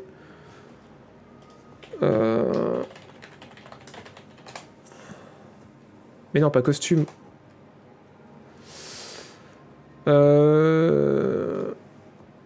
Ouais, c'est ça, 4 436 millions Cyberpunk. Et euh, là, on est sur du 600 millions et le jeu est même pas fini, quoi. Donc, euh, ouais. Mais après, c'est le problème aussi qu'a Star Citizen. C'est que euh, ils ont potentiellement intérêt à sortir Squadron 42 pour faire rentrer des sous. Parce que du coup, ça serait un jeu qui, euh, bah, comme je le dirais, se vendrait 50 balles et s'il me revient, ça ferait rentrer des sous. Mais euh, ils n'ont pas vraiment intérêt, en fait, à euh, arrêter de, développer la partie multijoueur et à le, et à le vendre. Parce que le problème, c'est que, ben, ouais, il y a beaucoup de joueurs qui est ce qu'on appelle des baleines, balancent des centaines, voire des milliers d'euros dans le jeu pour aider le développement, mais aussi pour débloquer avec de l'argent réel des vaisseaux et pas avoir besoin de les farmer, quoi. Et euh, ça leur garantit que quand le jeu sera fini et qu'il sera en 1.0, ils auront ce vaisseau-là automatiquement. Et euh, du coup, ça pose aussi des problèmes d'équilibrage et des questions d'équilibrage pour la sortie, parce que tu te dis le jeu est pas censé être un pay to win, et du coup, tout le monde est censé pouvoir débloquer tous les vaisseaux et avoir accès à tous les vaisseaux, mais tous les backers qui ont mis énormément d'argent dedans, ils vont se retrouver avec des vaisseaux euh, bah, vachement bien au départ. Alors certains disent oui, mais bon, les vaisseaux les plus chers, c'est pas des vaisseaux que tu peux piloter tout seul, mais du coup, certains posent la question de l'équilibrage à la sortie, et du coup, il y a beaucoup de ces questions-là qui se posent, mais qui surtout mettent en avant que pour l'instant, Star Citizen ça marche, pour l'instant, ils peuvent être si ambitieux et prendre leur temps et essayer de repousser les standards dans l'industrie parce que le jeu est pas sorti. Et le jour où les jeux sortent, s'ils font pas un système d'abonnement qui aujourd'hui euh, fait un petit peu difficile à justifier, euh, et qui font pas des grosses microtransactions à vendre des vaisseaux contre de l'argent réel, comment ils vont faire pour financer la suite du développement quoi? Donc euh, voilà. Moi je suis très content si euh, Squadron 42 sort en bon état, mais euh, je doute que Star Citizen, le mode multijoueur, euh, sortira un jour. Parce qu'il y a aussi ce côté où là le jeu est hyper buggé, il manque de contenu, il y a plein de soucis, mais il est en développement, donc les joueurs sont gentils, mais le jour où le jeu est considéré comme étant terminé, je pense que la mauvaise presse que ça pourrait amener créerait ce phénomène qu'on a beaucoup dans le jeu vidéo où ce sera le jeu de la honte. Comme ça a été le cas sur Cyberpunk à sa sortie, comme ça a été le cas sur No Man's Sky à sa sortie, comme ça a été le cas sur Battlefront 2 à sa sortie. Il y a tellement une mauvaise polémique que c'est le jeu de la honte et du coup bah, les joueurs en parlent pas, qu'ils y jouent même s'ils kiffent. Ils osent pas dire qu'ils sont dessus même s'ils kiffent et du coup ça casse beaucoup le bouche à oreille et ça fait beaucoup baisser le nombre de joueurs en ligne et souvent euh, ça peut flinguer les jeux quoi. Après voilà, là j'ai cité ces trois jeux-là parce que au fil des patchs, ils ont réussi à faire revenir leurs joueurs. On parlera aussi de Battlefield 2042 après parce qu'apparemment c'est ce qu'ils sont en train de vivre aussi actuellement. Mais euh, si Star Citizen ça se plante vraiment vénère et que après ils ont plus suffisamment de budget pour patcher parce qu'il n'y a plus de rentrée d'argent et qu'ils ont tout dépensé pour le développement, ça pourrait être un jeu qui mourrait vite. Et honnêtement, je pense qu'ils n'ont pas intérêt à le sortir un jour, le, multijoueur de Star Citizen. Et ça va être ouf ce que je vais dire, mais très honnêtement, en tant que joueur du multijoueur, j'ai même pas envie qu'ils le sortent. Parce que je sais qu'il va y avoir des problèmes, je sais que même tout leur système de serveur et tout, sur le papier ça marche, mais en réalité je sais pas si ça marche. Et je pense qu'en fait, là, ils sont dans un bon coche, où il y a quelques joueurs qui sont très accrochés au jeu, euh, il y a beaucoup de gens qui se font convaincre d'aller tester le jeu et qui comprennent que ouais, c'est en développement et que c'est buggé, mais que c'est quand même cool et que c'est une expérience assez ouf en termes d'immersion à vivre. mais euh, qui pardonne beaucoup parce que c'est en développement, et je pense que le jour où ça sort, euh, il y a des chances que le jeu il meure, quoi. Et, euh, et je me dis, ouais, jusqu'à ce que ça sorte, ça va être une expérience ouf, mais quand ce sera sorti, je sais pas si, si vraiment euh, les gens vont continuer d'y jouer, quoi. Parce qu'il y a ce côté rêve, quoi. En fait, le truc qui est ouf, c'est que Star Citizen, c'est la. Pour moi, c'est la représentation vraiment de tout ce, tout ce qui va pas euh, depuis plusieurs années avec le jeu vidéo. C'est qu'en fait, on nous vend des rêves avec des jeux qui vont être ça, ça, ça, avec des trailers E3 qui vont être ça, ça, ça et tout. Et quand ça sort, c'est toujours des putains de déceptions parce qu'il y a des microtransactions, que ça manque de contenu. Pareil, euh, on nous vend des projets ouf ou des, mises à jour ouf, on nous fait rêver sur des jeux euh, qui maintenant ont été patchés et tout, et ça va mieux, du coup c'est bon, tout le monde peut y aller.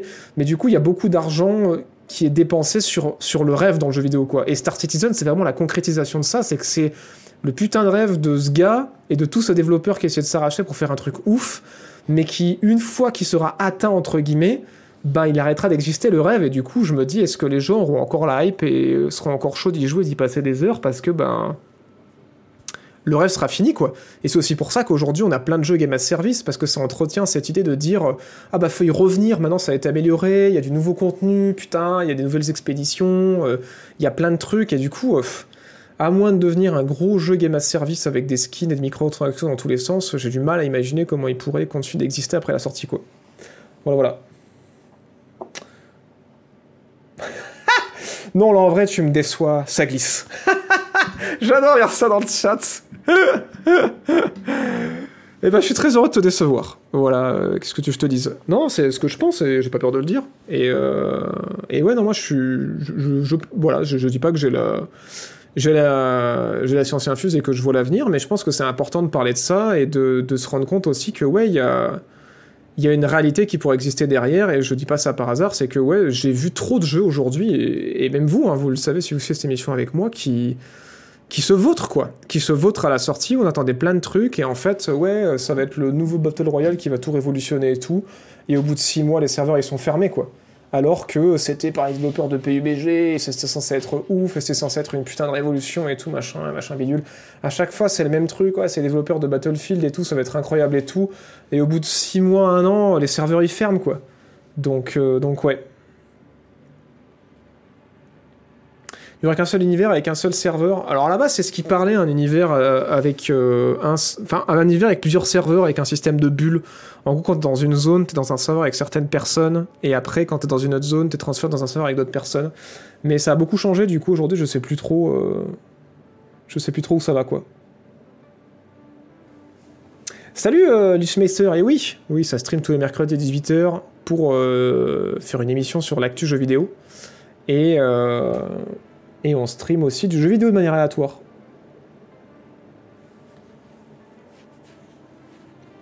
Regarde No Man's Sky ou Elite Dangerous, ils sont pas finis non plus. Bon, il y a beaucoup moins de bugs, mais il y a tellement à faire.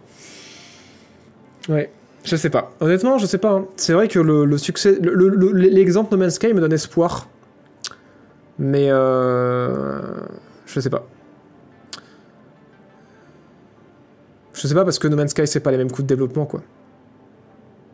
Le truc de No Man's Sky c'est qu'en fait ça a fait un petit peu cette bulle, ça a fait un petit peu cette hype et la communauté a réussi à ramener suffisamment de gens dessus à chaque fois pour que le jeu continue de se vendre et puis et qu'il puisse continuer de faire des DLC gratos et faire revenir les gens donc d'en avoir fait un jeu game as service finalement. hein. Euh, mais c'est pas les mêmes coûts de développement quoi. C'est ça le truc, quoi. C'est qu'il faudrait vraiment beaucoup plus de joueurs qui reviennent et qui achètent le jeu tous les ans que euh, ceux qui achètent régulièrement No Man's Sky euh, pour faire tourner Star Citizen, quoi. Donc ouais.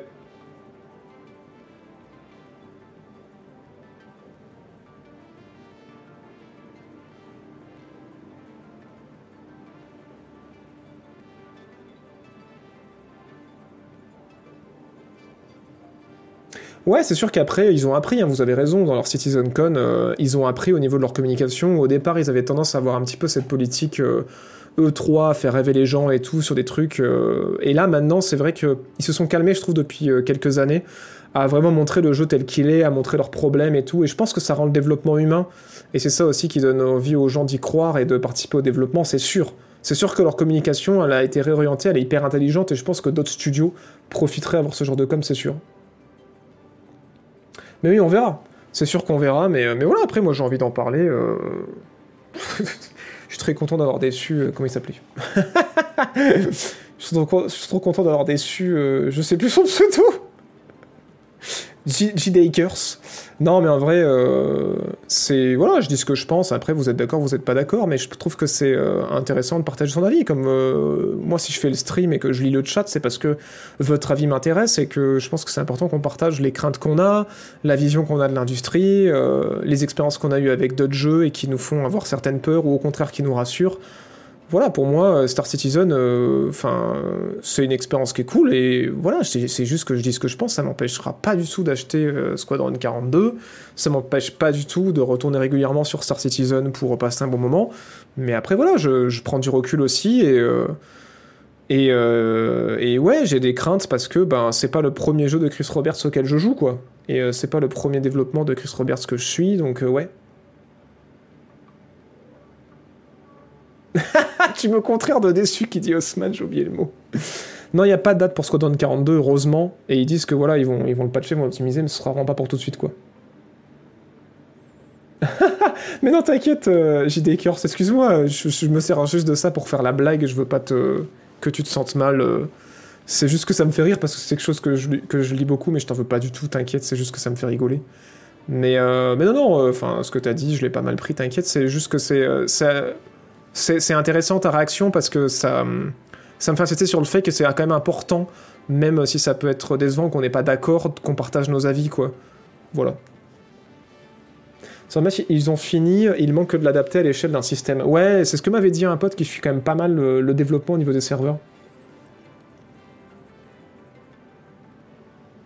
Contrairement à tous ces jeux, Citizen est jouable depuis longtemps avec la vision de tous ces bugs euh, par tout le monde. Oui, bah après c'est la logique d'une early access. euh, c'est pas pour autant qu'il faut que tous les studios euh, donnent accès euh, aux joueurs, à leurs joueurs au jeu avant qu'ils sortent. hein. C'est un choix quoi. Tu peux faire une sortie en early access, tu peux garder la surprise pour après et faire des alpha tests et des bêta tests euh, 100% confidentiels. C'est un choix en fait. Ça, ça c'est pas parce que le jeu est jouable que ça veut dire que forcément il va sortir dans un état nickel. Enfin, on l'a vu avec euh, City Skyline, il y, avait, a eu combien de, de bêta et tout, euh, et ça. Enfin, City Skyline encore. euh, City Skyline, c'est pas le bon exemple, mais il y a eu énormément de bêta ouvertes sur des jeux qui sont sortis récemment qui ont déçu à la sortie, tu vois, ça empêchera pas que le jeu pourra potentiellement décevoir, tu vois ce que je veux dire, c'est pas forcément lié, quoi. Tu voudrais pas le stream quand tu joues à Star Citizen Ah, mais je le stream déjà Je l'ai streamé il y a un an quand euh, on est revenu dessus. Et euh, là, ça fait un moment qu'on se tâte avec euh, quelques streamers Star Citizen pour se refaire ensemble et qui me ramènent pour me montrer les nouveautés. Mais ouais, en général, j'y retourne en off avec des bons potes à moi qui suivent Star Citizen avec moi depuis 10 ans et où on est dessus depuis 10 ans et on se fait des sessions de temps en temps. Mais là, depuis ouais, un an ou deux, maintenant, quand je fais une session dessus, je pars aussi avec des streamers pour, pour aller y jouer pendant quelques sessions, quoi. Donc ouais, ouais, j'avais déjà streamé le jeu. Mon rêve de voir un, un stream Star Citizen avec la team Monster Hunter. en vrai, ouais, ce serait, ce serait possible, mais putain, il- ce serait chaud parce que même moi qui viens pas souvent, des fois je suis perdu et je suis bien content d'être avec des vétérans qui jouent régulièrement pour me guider sur ce qui est nouveau et ce qu'il y a à voir. Mais alors, nous quatre avec moi qui jouent clairement pas assez, je pense que ça va être un échec monumental.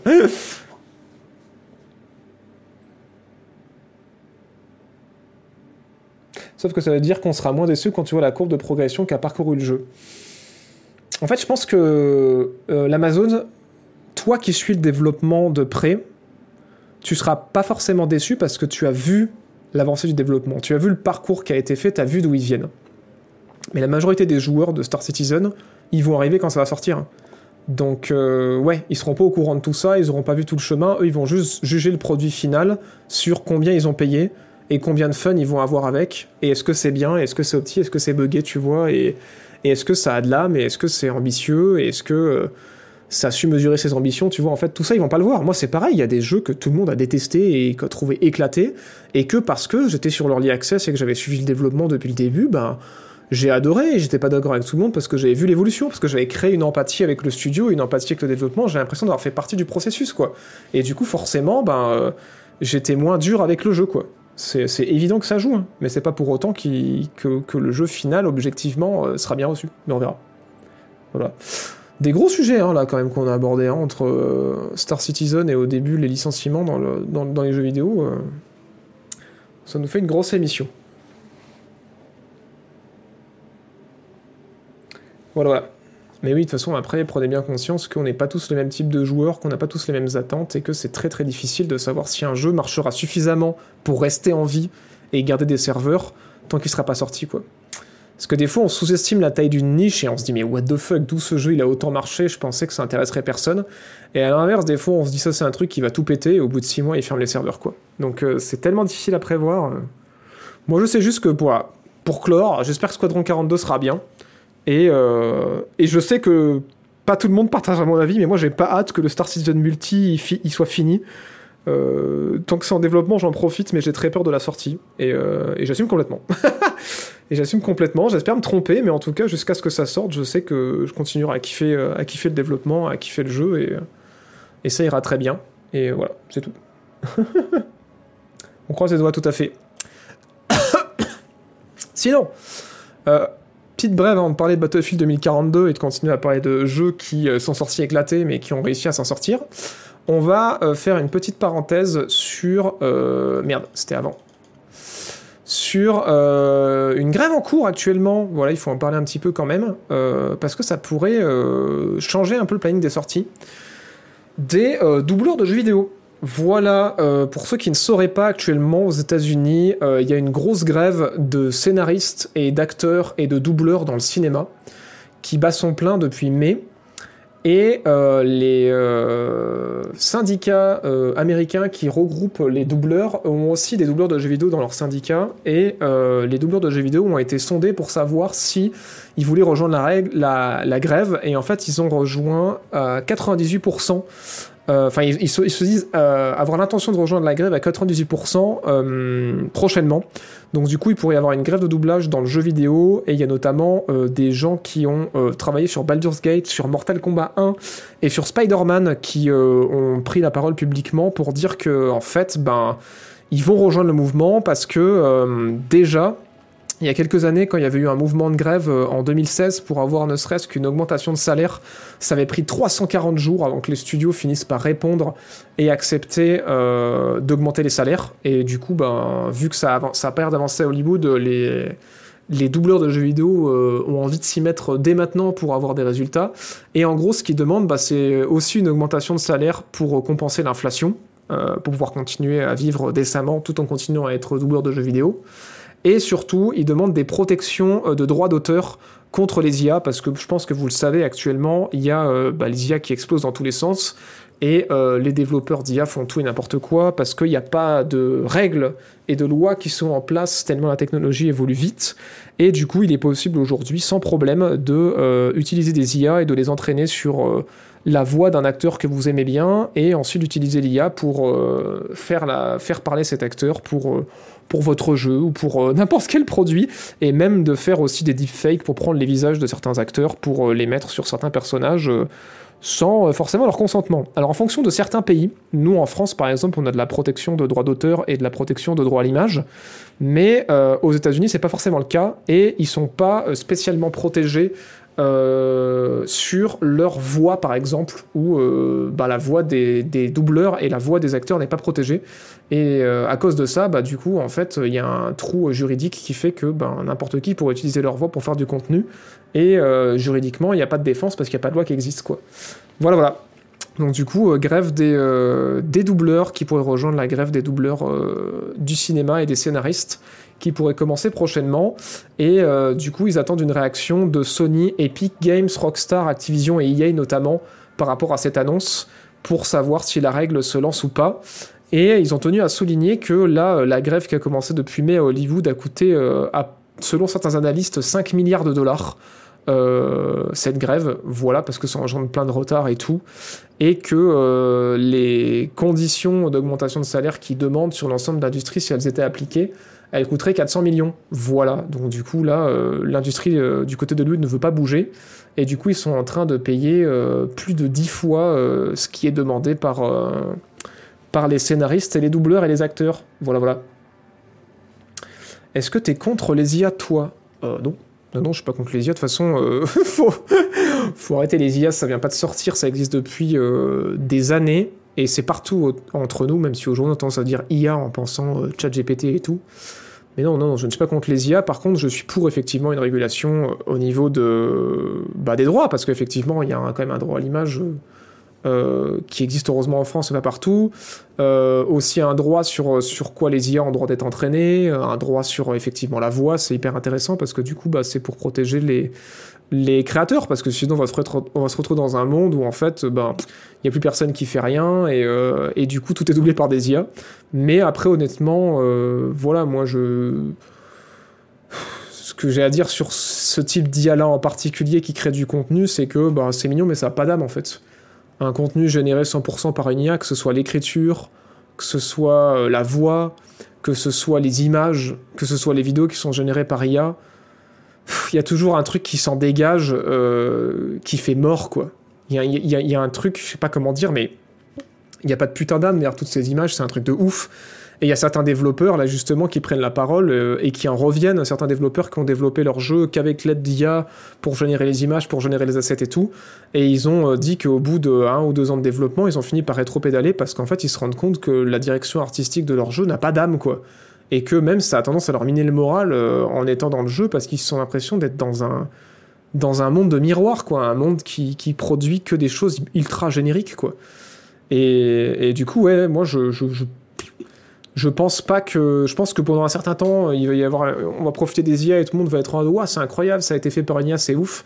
Mais, euh, mais après, quand ça va devenir un peu une norme et que tout le monde va vouloir utiliser ça partout, on va vite se rendre compte que les gens ont pas d'âme, on dégage rien en fait de spécial, ont pas d'identité, euh, dégage rien d'humain en fait. hein, c'est con, mais, euh, mais voilà, il n'y a pas de. Il n'y a pas de cohérence, tu... enfin je sais pas si vous ce que je veux dire, mais pour moi c'est vraiment le côté âme, quoi, ça dégage rien, en fait, ça paraît plat, quoi. Et du coup, c'est pour ça que je suis pas contre non plus ces outils-là aussi, parce que par contre, les IA euh, permettent de développer des outils qui permettent de, réaliser des choses pour des euh, studios ou même des créateurs qui ont des budgets plus réduits et euh, permettent d'avoir du soutien de l'IA. Alors je dis pas qu'il faut tout créer par IA, mais par exemple, moi je vais vous dire un truc, vous vous en rendez pas compte, mais en fait ça fait déjà un moment que j'utilise les IA dans mon taf. Bon, vous le savez de toute façon, euh, sur YouTube, quand vous regardez une vidéo, c'est une IA qui choisit les vidéos qui vous est recommandée, donc c'est pour vous dire qu'elles sont partout. Mais par exemple, moi, ça fait quelques temps déjà que j'utilise une IA en fait pour récupérer les métadonnées de mes streams euh, et repérer les moments qui sont intéressants, notamment au niveau des euh, expressions faciales, au niveau de, la voix, quand est-ce que je rigole ou quand est-ce qu'il y a un moment fort, au niveau des interactions dans le chat aussi, et qui me sort des Excel en fait pour me dire, ben, ce moment-là, ce moment-là est peut-être intéressant. Si jamais tu fais un montage ou une compilation de ces rediffs-là, ce serait bien que tu récupères ce moment-là là, parce que ça a l'air d'être les moments forts. Et aussi au niveau de la chaîne, euh, quand il y a un personnage qui est découpé ou qui est sur fond vert, comme par exemple ce beau monsieur, bah en fait, euh, fut un temps, je découpais tout à la main, et maintenant avec les IA, en fait, ben, j'utilise une IA pour euh, extraire les personnages de leur fond et pouvoir l'utiliser dans les vidéos. Donc en fait, c'est tous ces systèmes-là qui sont euh, qui, qui aident de fou dans le travail, mais qui sont pas euh, le cœur du contenu. C'est pour ça que je pense que c'est des choses qui sont bien, qui vont pouvoir soutenir la créativité, qui sont des outils intéressants, qui font gagner du temps, mais il faut arrêter d'essayer de remplacer la, la créativité par une IA parce que ça, ça marchera pas, quoi. Ça peut faire gagner du temps, genre euh, générer des IA sur Midjourney pour brainstorm, ça peut être cool, mais au bout d'un moment, il faut un vrai concept artiste, quoi. Donc, euh, donc voilà. T'aurais un nom pour cet outil d'analyse de stream euh, Non, parce que c'est un truc que j'ai euh, que je mets en place de mon côté. Mais il y a un- au niveau de la reconnaissance faciale, il y avait un outil qui était bien, mais que je vous recommanderais pas parce que maintenant il est payant. Euh, je sais plus comment ça s'appelait, qui faisait ça que je faisais, euh, que je faisais de mon côté. Et euh, j'ai perdu un peu le côté reconnaissance faciale, ça fait chier. Mais pendant, mais j'ai quand même beaucoup stream où j'ai des données de reconnaissance faciale. Faudrait que je trouve une solution. Mais moi, pour euh, les, trucs d'algo avec les, interactions de chat et la lecture d'un waveform, c'est des c'est des petits trucs à la con qui sont pas très compliqués à mettre en place. Quoi, il y a pas de, c'est pas une entreprise qui fait ça. Mais il y a quelques entreprises, je sais plus comment elles s'appelaient. Je crois qu'il y a un truc qui s'appelait Spike qui utilisait justement de l'IA euh, avec de la reconnaissance faciale et qui analysait le- la waveform audio pour essayer d'extraire des moments intéressants. Je crois que c'est comme ça que ça s'appelait, mais je suis pas sûr. Mais maintenant c'est payant. À un moment donné c'était gratos, euh, mais maintenant c'est full payant. Du coup c'est dommage parce que euh, autant les autres IA que j'utilise dans mon taf c'est des logiciels que je paye. Autant là, bon, pour faire de l'extraction de métadonnées comme ça, je, trouve, je trouvais que c'était un peu cher, alors que la majorité de la métadonnée, je peux la récupérer avec euh, une IA toute bête euh, qui, qui fait le taf pour moi, quoi. Ouais, carrément. Bah, le pic de son, de toute façon, si j'ai pensé à ça, c'est parce que c'est ce que j'ai toujours fait à l'époque où je, faisais des compilations. Euh, quand je faisais des compilations sur euh, genre la banne et tout, j'allais souvent, quand je dérushais, chercher les pics parce que je savais que si ça hurlait ou qu'il y avait un rire, c'est qu'il s'était passé quelque chose d'intéressant avant ou après. Et c'est parce que j'avais cette logique de monteur que je me suis dit, tiens, si une IA pouvait me pinguer les trucs plus rapidement, ça me permettrait de faire le montage plus vite, quoi. Voilà, voilà. J'en ai retard sur un peu des IA, j'ai l'impression. oh my god, on est souris dans le chat. Euh, non, c'est pas la fin. On a encore euh, deux petites news à parler. Et on va parler euh, notamment de euh, voilà Battlefield 2042 euh, qui est en train de, de connaître son arc de rédemption parce que il y a les joueurs sur Steam qui ont augmenté parce qu'il y a eu un week-end gratuit pour tester Battlefield 2042 depuis qu'ils ont fait tous les patchs. Et en fait, ça a convaincu les joueurs de rester. Euh, c'est ouf, même après qu'il ait arrêté d'être gratuit. Et euh, vous allez le voir sur les courbes, il est en train de taquiner euh, les plus hauts pics de fréquentation depuis la sortie. Donc en fait, il est en train d'avoir rien que sur Steam, alors j'imagine même pas sur, sur, sur Origin, il est en train d'avoir ben, 100 000 joueurs tous les soirs. Donc ça, c'était le week-end, je crois, où il était gratos, que je dise pas de bêtises. Ouais, c'est ça. Le 14-15, il était gratuit, il y avait une promo. Et en fait, ça, c'est euh, tous les soirs euh, depuis, le, depuis la sortie. Il y a de plus en plus de joueurs qui s'y connectent. Et apparemment, le jeu aurait été redressé. Pour vous faire un petit topo, parce que bah, moi, à côté, je préparais une vidéo dessus, évi- évidemment. Il y a eu énormément de patchs. euh, ils ont... ils ont passé le mode percé à 128 joueurs. Euh, ils ont enlevé la priorité sur le mode Hazard Zone pour se concentrer sur le reste du jeu. Ils ont voulu revenir en arrière pour ramener les mécaniques euh, qui étaient demandées par les joueurs sur les anciens Battlefield par rapport au système de classe, revoir au moins certaines choses. Euh, Qu'est-ce qu'ils ont annoncé aussi? Ils ont fait énormément de pages dans tous les sens. Ils ont fait plusieurs semaines gratuites. Ils l'ont passé dans le Game Pass aussi. Ils ont annoncé aussi le dernier spécialiste il y a quelques temps euh, niveau mise à jour de contenu pour euh, se concentrer sur euh, les mises à jour de gameplay. Ils ont fait une grosse mise à jour des classes aussi il y a quelques temps. Euh, je me rappelle plus celle-là c'était quoi. Ils ont fait une mise à jour aussi sur les systèmes d'équipe et et je crois que c'est à peu près tout. Et du coup, bah, visiblement, ça a payé parce que le dernier week-end gratuit là qu'ils ont fait sur Steam, ça a ramené du monde et apparemment les serveurs sont en train de se re-remplir. Donc, euh, donc voilà, Battlefield 2042 pour ceux qui voient pas ce que c'est, on montrait un peu d'image. Mais c'était le dernier, euh, le dernier BF qui était sorti il y a quelques temps. Est-ce qu'on pourra avoir un trailer euh, récent? Voilà, il y a trois semaines, la saison 6 on va mettre. Voilà, voilà. Alors je sais pas s'il y a des gens qui sont retournés dessus et qui peuvent nous dire ce qu'ils en pensent maintenant par rapport à la sortie, si c'est mieux ou pas. Moi, j'ai pas encore l'occasion d'y aller perso. Merci Axel Demon pour le quatrième mois, Mashira pour qui a offert un sub, euh, Lolox 23 euh, pour le premier mois et Ronflux pour le deuxième mois. Je crois que j'avais déjà dit en fait. Mais bad. Euh, je crois que j'ai un souci avec mes alertes parce qu'en fait je vois des nouveaux subs dans le chat qui ne s'affichent pas sur mes alertes sur le côté. Donc je vais rattraper. Euh, merci Shitaka pour le 19e mois, Matsoku pour le premier mois et Iroquois pour le 10e mois. Merci beaucoup. Et j'espère que j'en ai pas raté trop d'autres parce que je, ces trois subs là je les vois pas dans mon fil. Il y a un souci. Il était gratuit aussi il y a quelques mois sur le PSN. Ouais, ils ont fait des, offres gratuites euh, il y a quelques temps euh, sur, euh, sur les, deux, les deux grosses consoles next-gen, j'ai l'impression.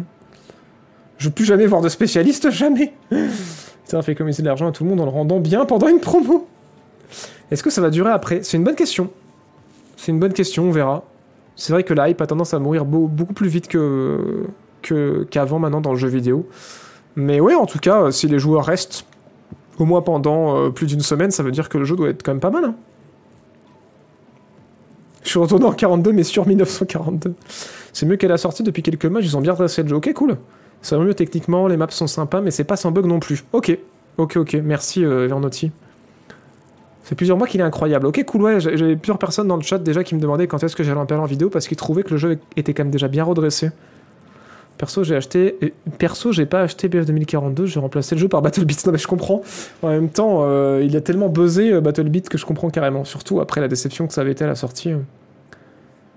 J'ai une giga perte de, la fran- de, fr- de franchise. Voilà, j'ai une giga perte de confiance en la franchise. Il a fallu plus d'un an pour que le jeu soit potable. Ouais, malheureusement, ça peu trop souvent euh, sur beaucoup, beaucoup trop de franchises ces derniers temps. Et il est sur le Game Pass encore? Ah ouais, je croyais qu'il était plus. Ok, ok. Ils ont pas touché un jeu de merde pour en faire un jeu moyen. C'est toujours un jeu de merde, mais avec un beau vernis, point d'interrogation. je vous jure. Non, mais je pense qu'ils ont vraiment écouté les joueurs des, des mises à jour que j'ai vues, parce qu'effectivement, ils ont l'air d'avoir vraiment repensé le système de classe, d'avoir repensé en fait tout ce qui posait souci en termes de progression et de gameplay euh, à la sortie. Donc je pense que ouais, c'est pas juste une couche de vernis, c'est vraiment. euh, ils ont essayé de livrer plus que les gens attendaient, quoi. Voilà, voilà. Il est sur l'Ultimate, non. Alors oui, euh, il, ça doit être dans l'offre EA, donc effectivement, il faut l'Ultimate, ouais. Le jeu sera bien en 2042. Et moi, je me suis dit, je me suis dit ça en voyant le titre tout à l'heure, je l'ai tapé sans faire exprès, j'avais inversé le 4 et le 2 et ça faisait Battlefield 2024 et je me disais, est-ce que c'est pas un signe qu'en fait, il faudrait y jouer en 2024 Je vous jure. Euh, sinon, autre news, euh, Far Cry. Voilà, vous le savez, il y a eu quelques temps, euh, Far Cry 7 a fuité. Alors pour ceux qui n'auraient pas suivi les précédentes émissions, j'ai envie de vous dire, mais vous étiez où, bordel Euh, Il y a Far Cry 7 qui a fuité, on en a parlé avec quelques émissions. Ils, vont, virer de bord pas mal quand même, puisque ils ont l'intention de développer un Far Cry avec une limite de temps. Euh, en mode, euh, vous devez sauver euh, une famille qui a été prise en otage par encore un grand méchant, mais en fait, vous êtes limité dans le temps à l'intérieur du jeu. Alors bon, c'est pas un timer hyper stressant en mode oh putain, oh putain, mais en fait, c'est une mécanique qui va faire que vous pouvez faire certaines activités pour repousser euh, la limite du temps et continuer à progresser dans le jeu, mais qui va foutre une espèce de pression constante, un petit peu comme c'était euh, sur Zelda euh, Ocarina of Time, ou comme ça a été le cas sur d'autres jeux qui utilisaient des timers sur l'ensemble de leurs jeux comme ça, et qui essaient en fait de créer une, situation d'urgence pour vous rappeler constamment qu'en fait, ouais, il y a, une famille qui attend que vous... Majora's Mask, putain, j'arrête pas de... J'arrête pas de dire Ocarina of Time, ça me saoule. J'ai fait la même connerie au dernier stream, Majora's Mask, putain. Et en fait, ça me baise à chaque fois parce que dans Ocarina of Time, il y a Time. Et à chaque fois, je me dis, c'est, c'est Time. Mais non C'est Majora's Mask, on se prend la lune sur la gueule. Putain de merde. Donc oui, voilà. Et euh, du coup, ça va pas vraiment être une mécanique à la Deathloop, attention, parce que Deathloop, le temps avance que quand vous changez de secteur. Il n'y a pas vraiment un timer. Là, apparemment, on parle euh, vraiment d'une limite de temps. Donc, je sais pas comment ça va être mis en place, mais ça pourrait être cool. Et euh, l'autre fuite qu'il y a eu cette semaine qui est nouvelle, c'est Far Cry Extraction. Donc, du coup, c'est son nom de code à lui. Euh, qui est en fait un autre Far Cry. Donc, le Far Cry dont je parle est censé sortir euh, mi-2025. Donc, ça rend pas tout de suite. Et là, celui dont on va parler maintenant est censé sortir six mois plus tard, donc fin 2025. Et pourquoi il est si proche? C'est parce qu'en fait, Far Cry Extraction, ça va être un Far Cry 100% multijoueur. Voilà, voilà. Euh, et pourquoi il s'appelle Extraction? Eh bien, tout simplement parce que ça va être euh, une tentative euh, d'aller taquiner ben, le nouveau Battle Royale, c'est-à-dire le mode extraction à la Tarkov et à la Showdown, dans l'univers de Far Cry. Voilà la mécanique de Far Cry, les flingues de Far Cry, les mondes de Far Cry, dans un gameplay d'extraction. Pour ceux qui voient pas ce que ça veut dire, c'est euh, vraiment le nouveau Battle Royale euh, qu'on va devoir bouffer à toutes les sauces maintenant, où au lieu d'avoir un mode Battle Royale où vous arrivez à poil, vous arrivez sur la carte avec de l'équipement que vous avez euh, pris de votre base, et vous allez, comme dans un Battle Royale, essayer de chercher de l'équipement sur la carte, tout en affrontant d'autres joueurs et en affrontant aussi des IA. Et si vous récupérez suffisamment d'équipement, euh, vous pouvez quitter la zone, euh, d'où le nom extraction. Et euh, si vous arrivez à quitter la zone sans vous faire buter par les IA ou vous faire buter par les joueurs, l'équipement que vous avez trouvé sur place, en plus de l'équipement que vous aviez amené, euh, vous pouvez le stocker dans votre base pour, pour revenir avec du meilleur équipement pour vos prochaines runs. Mais le twist, c'est que si vous crevez euh, pendant que vous essayez de chercher de l'équipement, vous perdez tout l'équipement que vous avez sur vous. Voilà. C'est un peu le twist de ce genre de jeu qui font qu'ils sont des modes à grosse adrénaline parce que, ben, ok, t'arrives pas à poil comme dans un Battle Royale, mais tout l'équipement que tu décides de prendre avec toi, tu le perds si tu te fais flinguer avant l'extraction. Donc euh, voilà, voilà. Et du coup, le, twist de ce Far Cry Extraction, c'est qu'ils ont l'air d'avoir un peu une logique, j'ai l'impression, à la euh, Dark Zone de The Division. C'est-à-dire qu'apparemment, tu perdrais pas vraiment tout ton équipement, mais seulement une partie. Bon, c'est un système qui existait dans Tarkov, hein, puisqu'il y a possibilité d'assurer son équipement pour le récupérer, et dans d'autres jeux du genre, évidemment. Mais surtout, euh, ce qui a été le plus mis en avant, c'est que le jeu serait beaucoup plus généreux sur les récompenses de fin de partie. Genre en mode, même si tu meurs, rien que le fait d'avoir lancé une game, ça te débloque quand même beaucoup de choses, et euh, ça te permet de progresser quand même. Voilà, voilà. Ce serait Track Cry. Alors du coup, c'est pas un BR, voilà, c'est un mode extraction, hein, c'est pas, pas totalement un Battle Royale, puisqu'il n'y a pas de zone qui réduisent le- l'environnement du jeu, vous n'arrivez pas à poil sur le jeu, et aussi euh, il y a des IA qui sont sur le terrain, il y a des boss qui sont sur le terrain à affronter pour récupérer de l'équipement, voilà. C'est un The Division-like, non, ce sera plus vraiment un FPS, euh, voilà, à la Warzone, à la, la, euh, bah, la Tarkov, voilà, tout ce genre de jeu-là. Mais c'est fou parce que ils, vont déjà sortir The Division Earthland qui va être apparemment un peu ce délire-là. Et du coup, je me dis, ils vont faire du Tarkov sur toutes les franchises en fait maintenant. Enfin, pff. bref. Mais bon, après, euh, Far Cry s'y prête bien en vrai, un FPS pour ce genre de mode-là, c'est pas mal. Hein. Mais, euh, mais ouais, à voir comment c'est fait.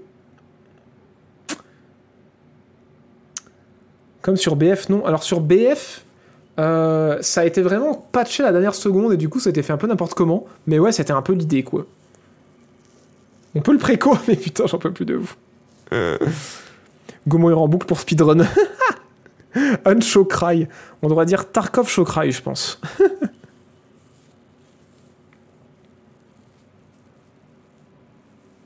Il y a ça dans tous les serveurs, je taglyph extinction. Mais j'imagine parce que c'est un peu le mode qu'elle vend de poupe en ce moment, donc euh, le gameplay extraction maintenant c'est assez commun quoi. Ubisoft en compétition avec eux-mêmes, non mais c'est ouf ouais.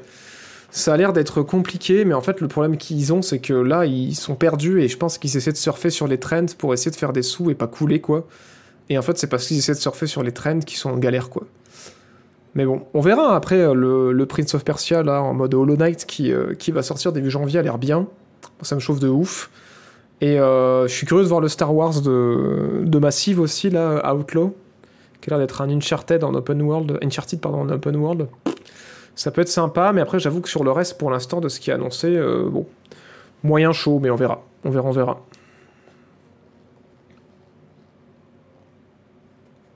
Ça ressemble un peu à Overwatch. Le nombre de jeux en développement chez Ubisoft, c'est dingo. Ouais, bah en fait, ils sont 20 000. Hein. Ils sont 20 000 Ubisoft. J'ai perdu, j'ai perdu toute confiance en Ubisoft. Ouais, je comprends, mais après, faut pas euh, condamner tout ce que produit Ubisoft parce qu'en fait, c'est beaucoup de studios. hein. Ils sont réunis sous un seul et même nom en mode Ubisoft.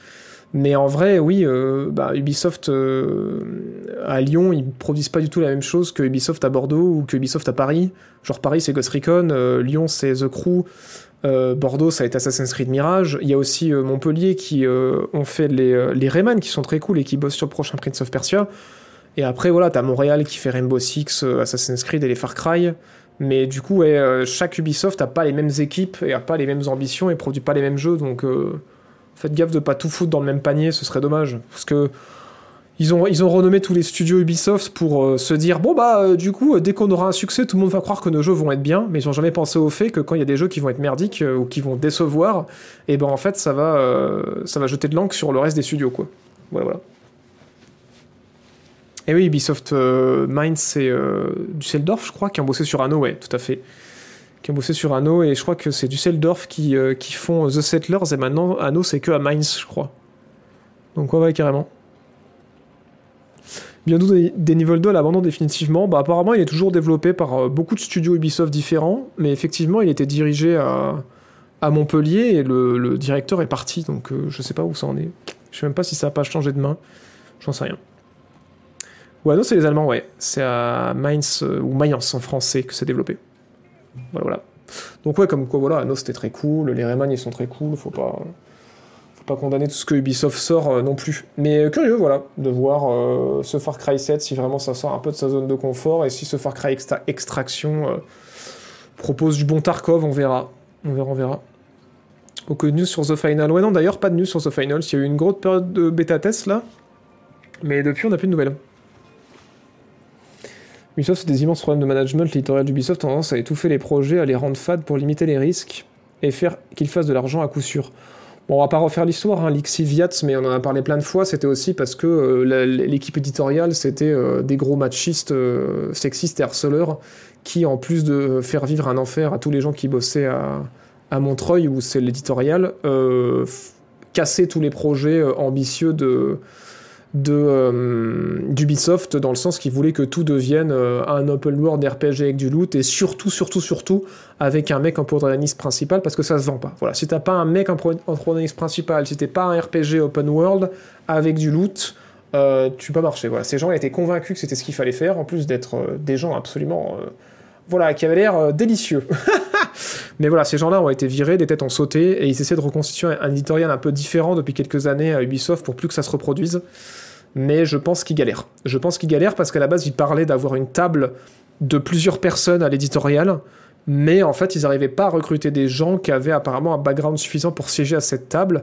Et il y a eu un gros aveu d'échec il y a un an où en fait, finalement, c'est re une seule personne toute seule qui euh, dirige euh, l'éditorial d'Ubisoft. Voilà, donc c'est un peu euh, une déception, mais là il y a eu une annonce aussi cette semaine comme quoi ils vont maintenant séparer la direction d'Ubisoft entre les franchises américaines et les franchises européennes, où apparemment maintenant Montréal va diriger tout ce qui se passe sur le continent américain et Paris va diriger tout ce qui se passe sur le continent européen. Donc voilà, de ce que j'ai compris, hein, j'ai eu la news en diagonale, mais apparemment ouais, Montréal a gagné un nouveau dirigeant qui avait l'air de- de- d'annoncer un peu ça quoi.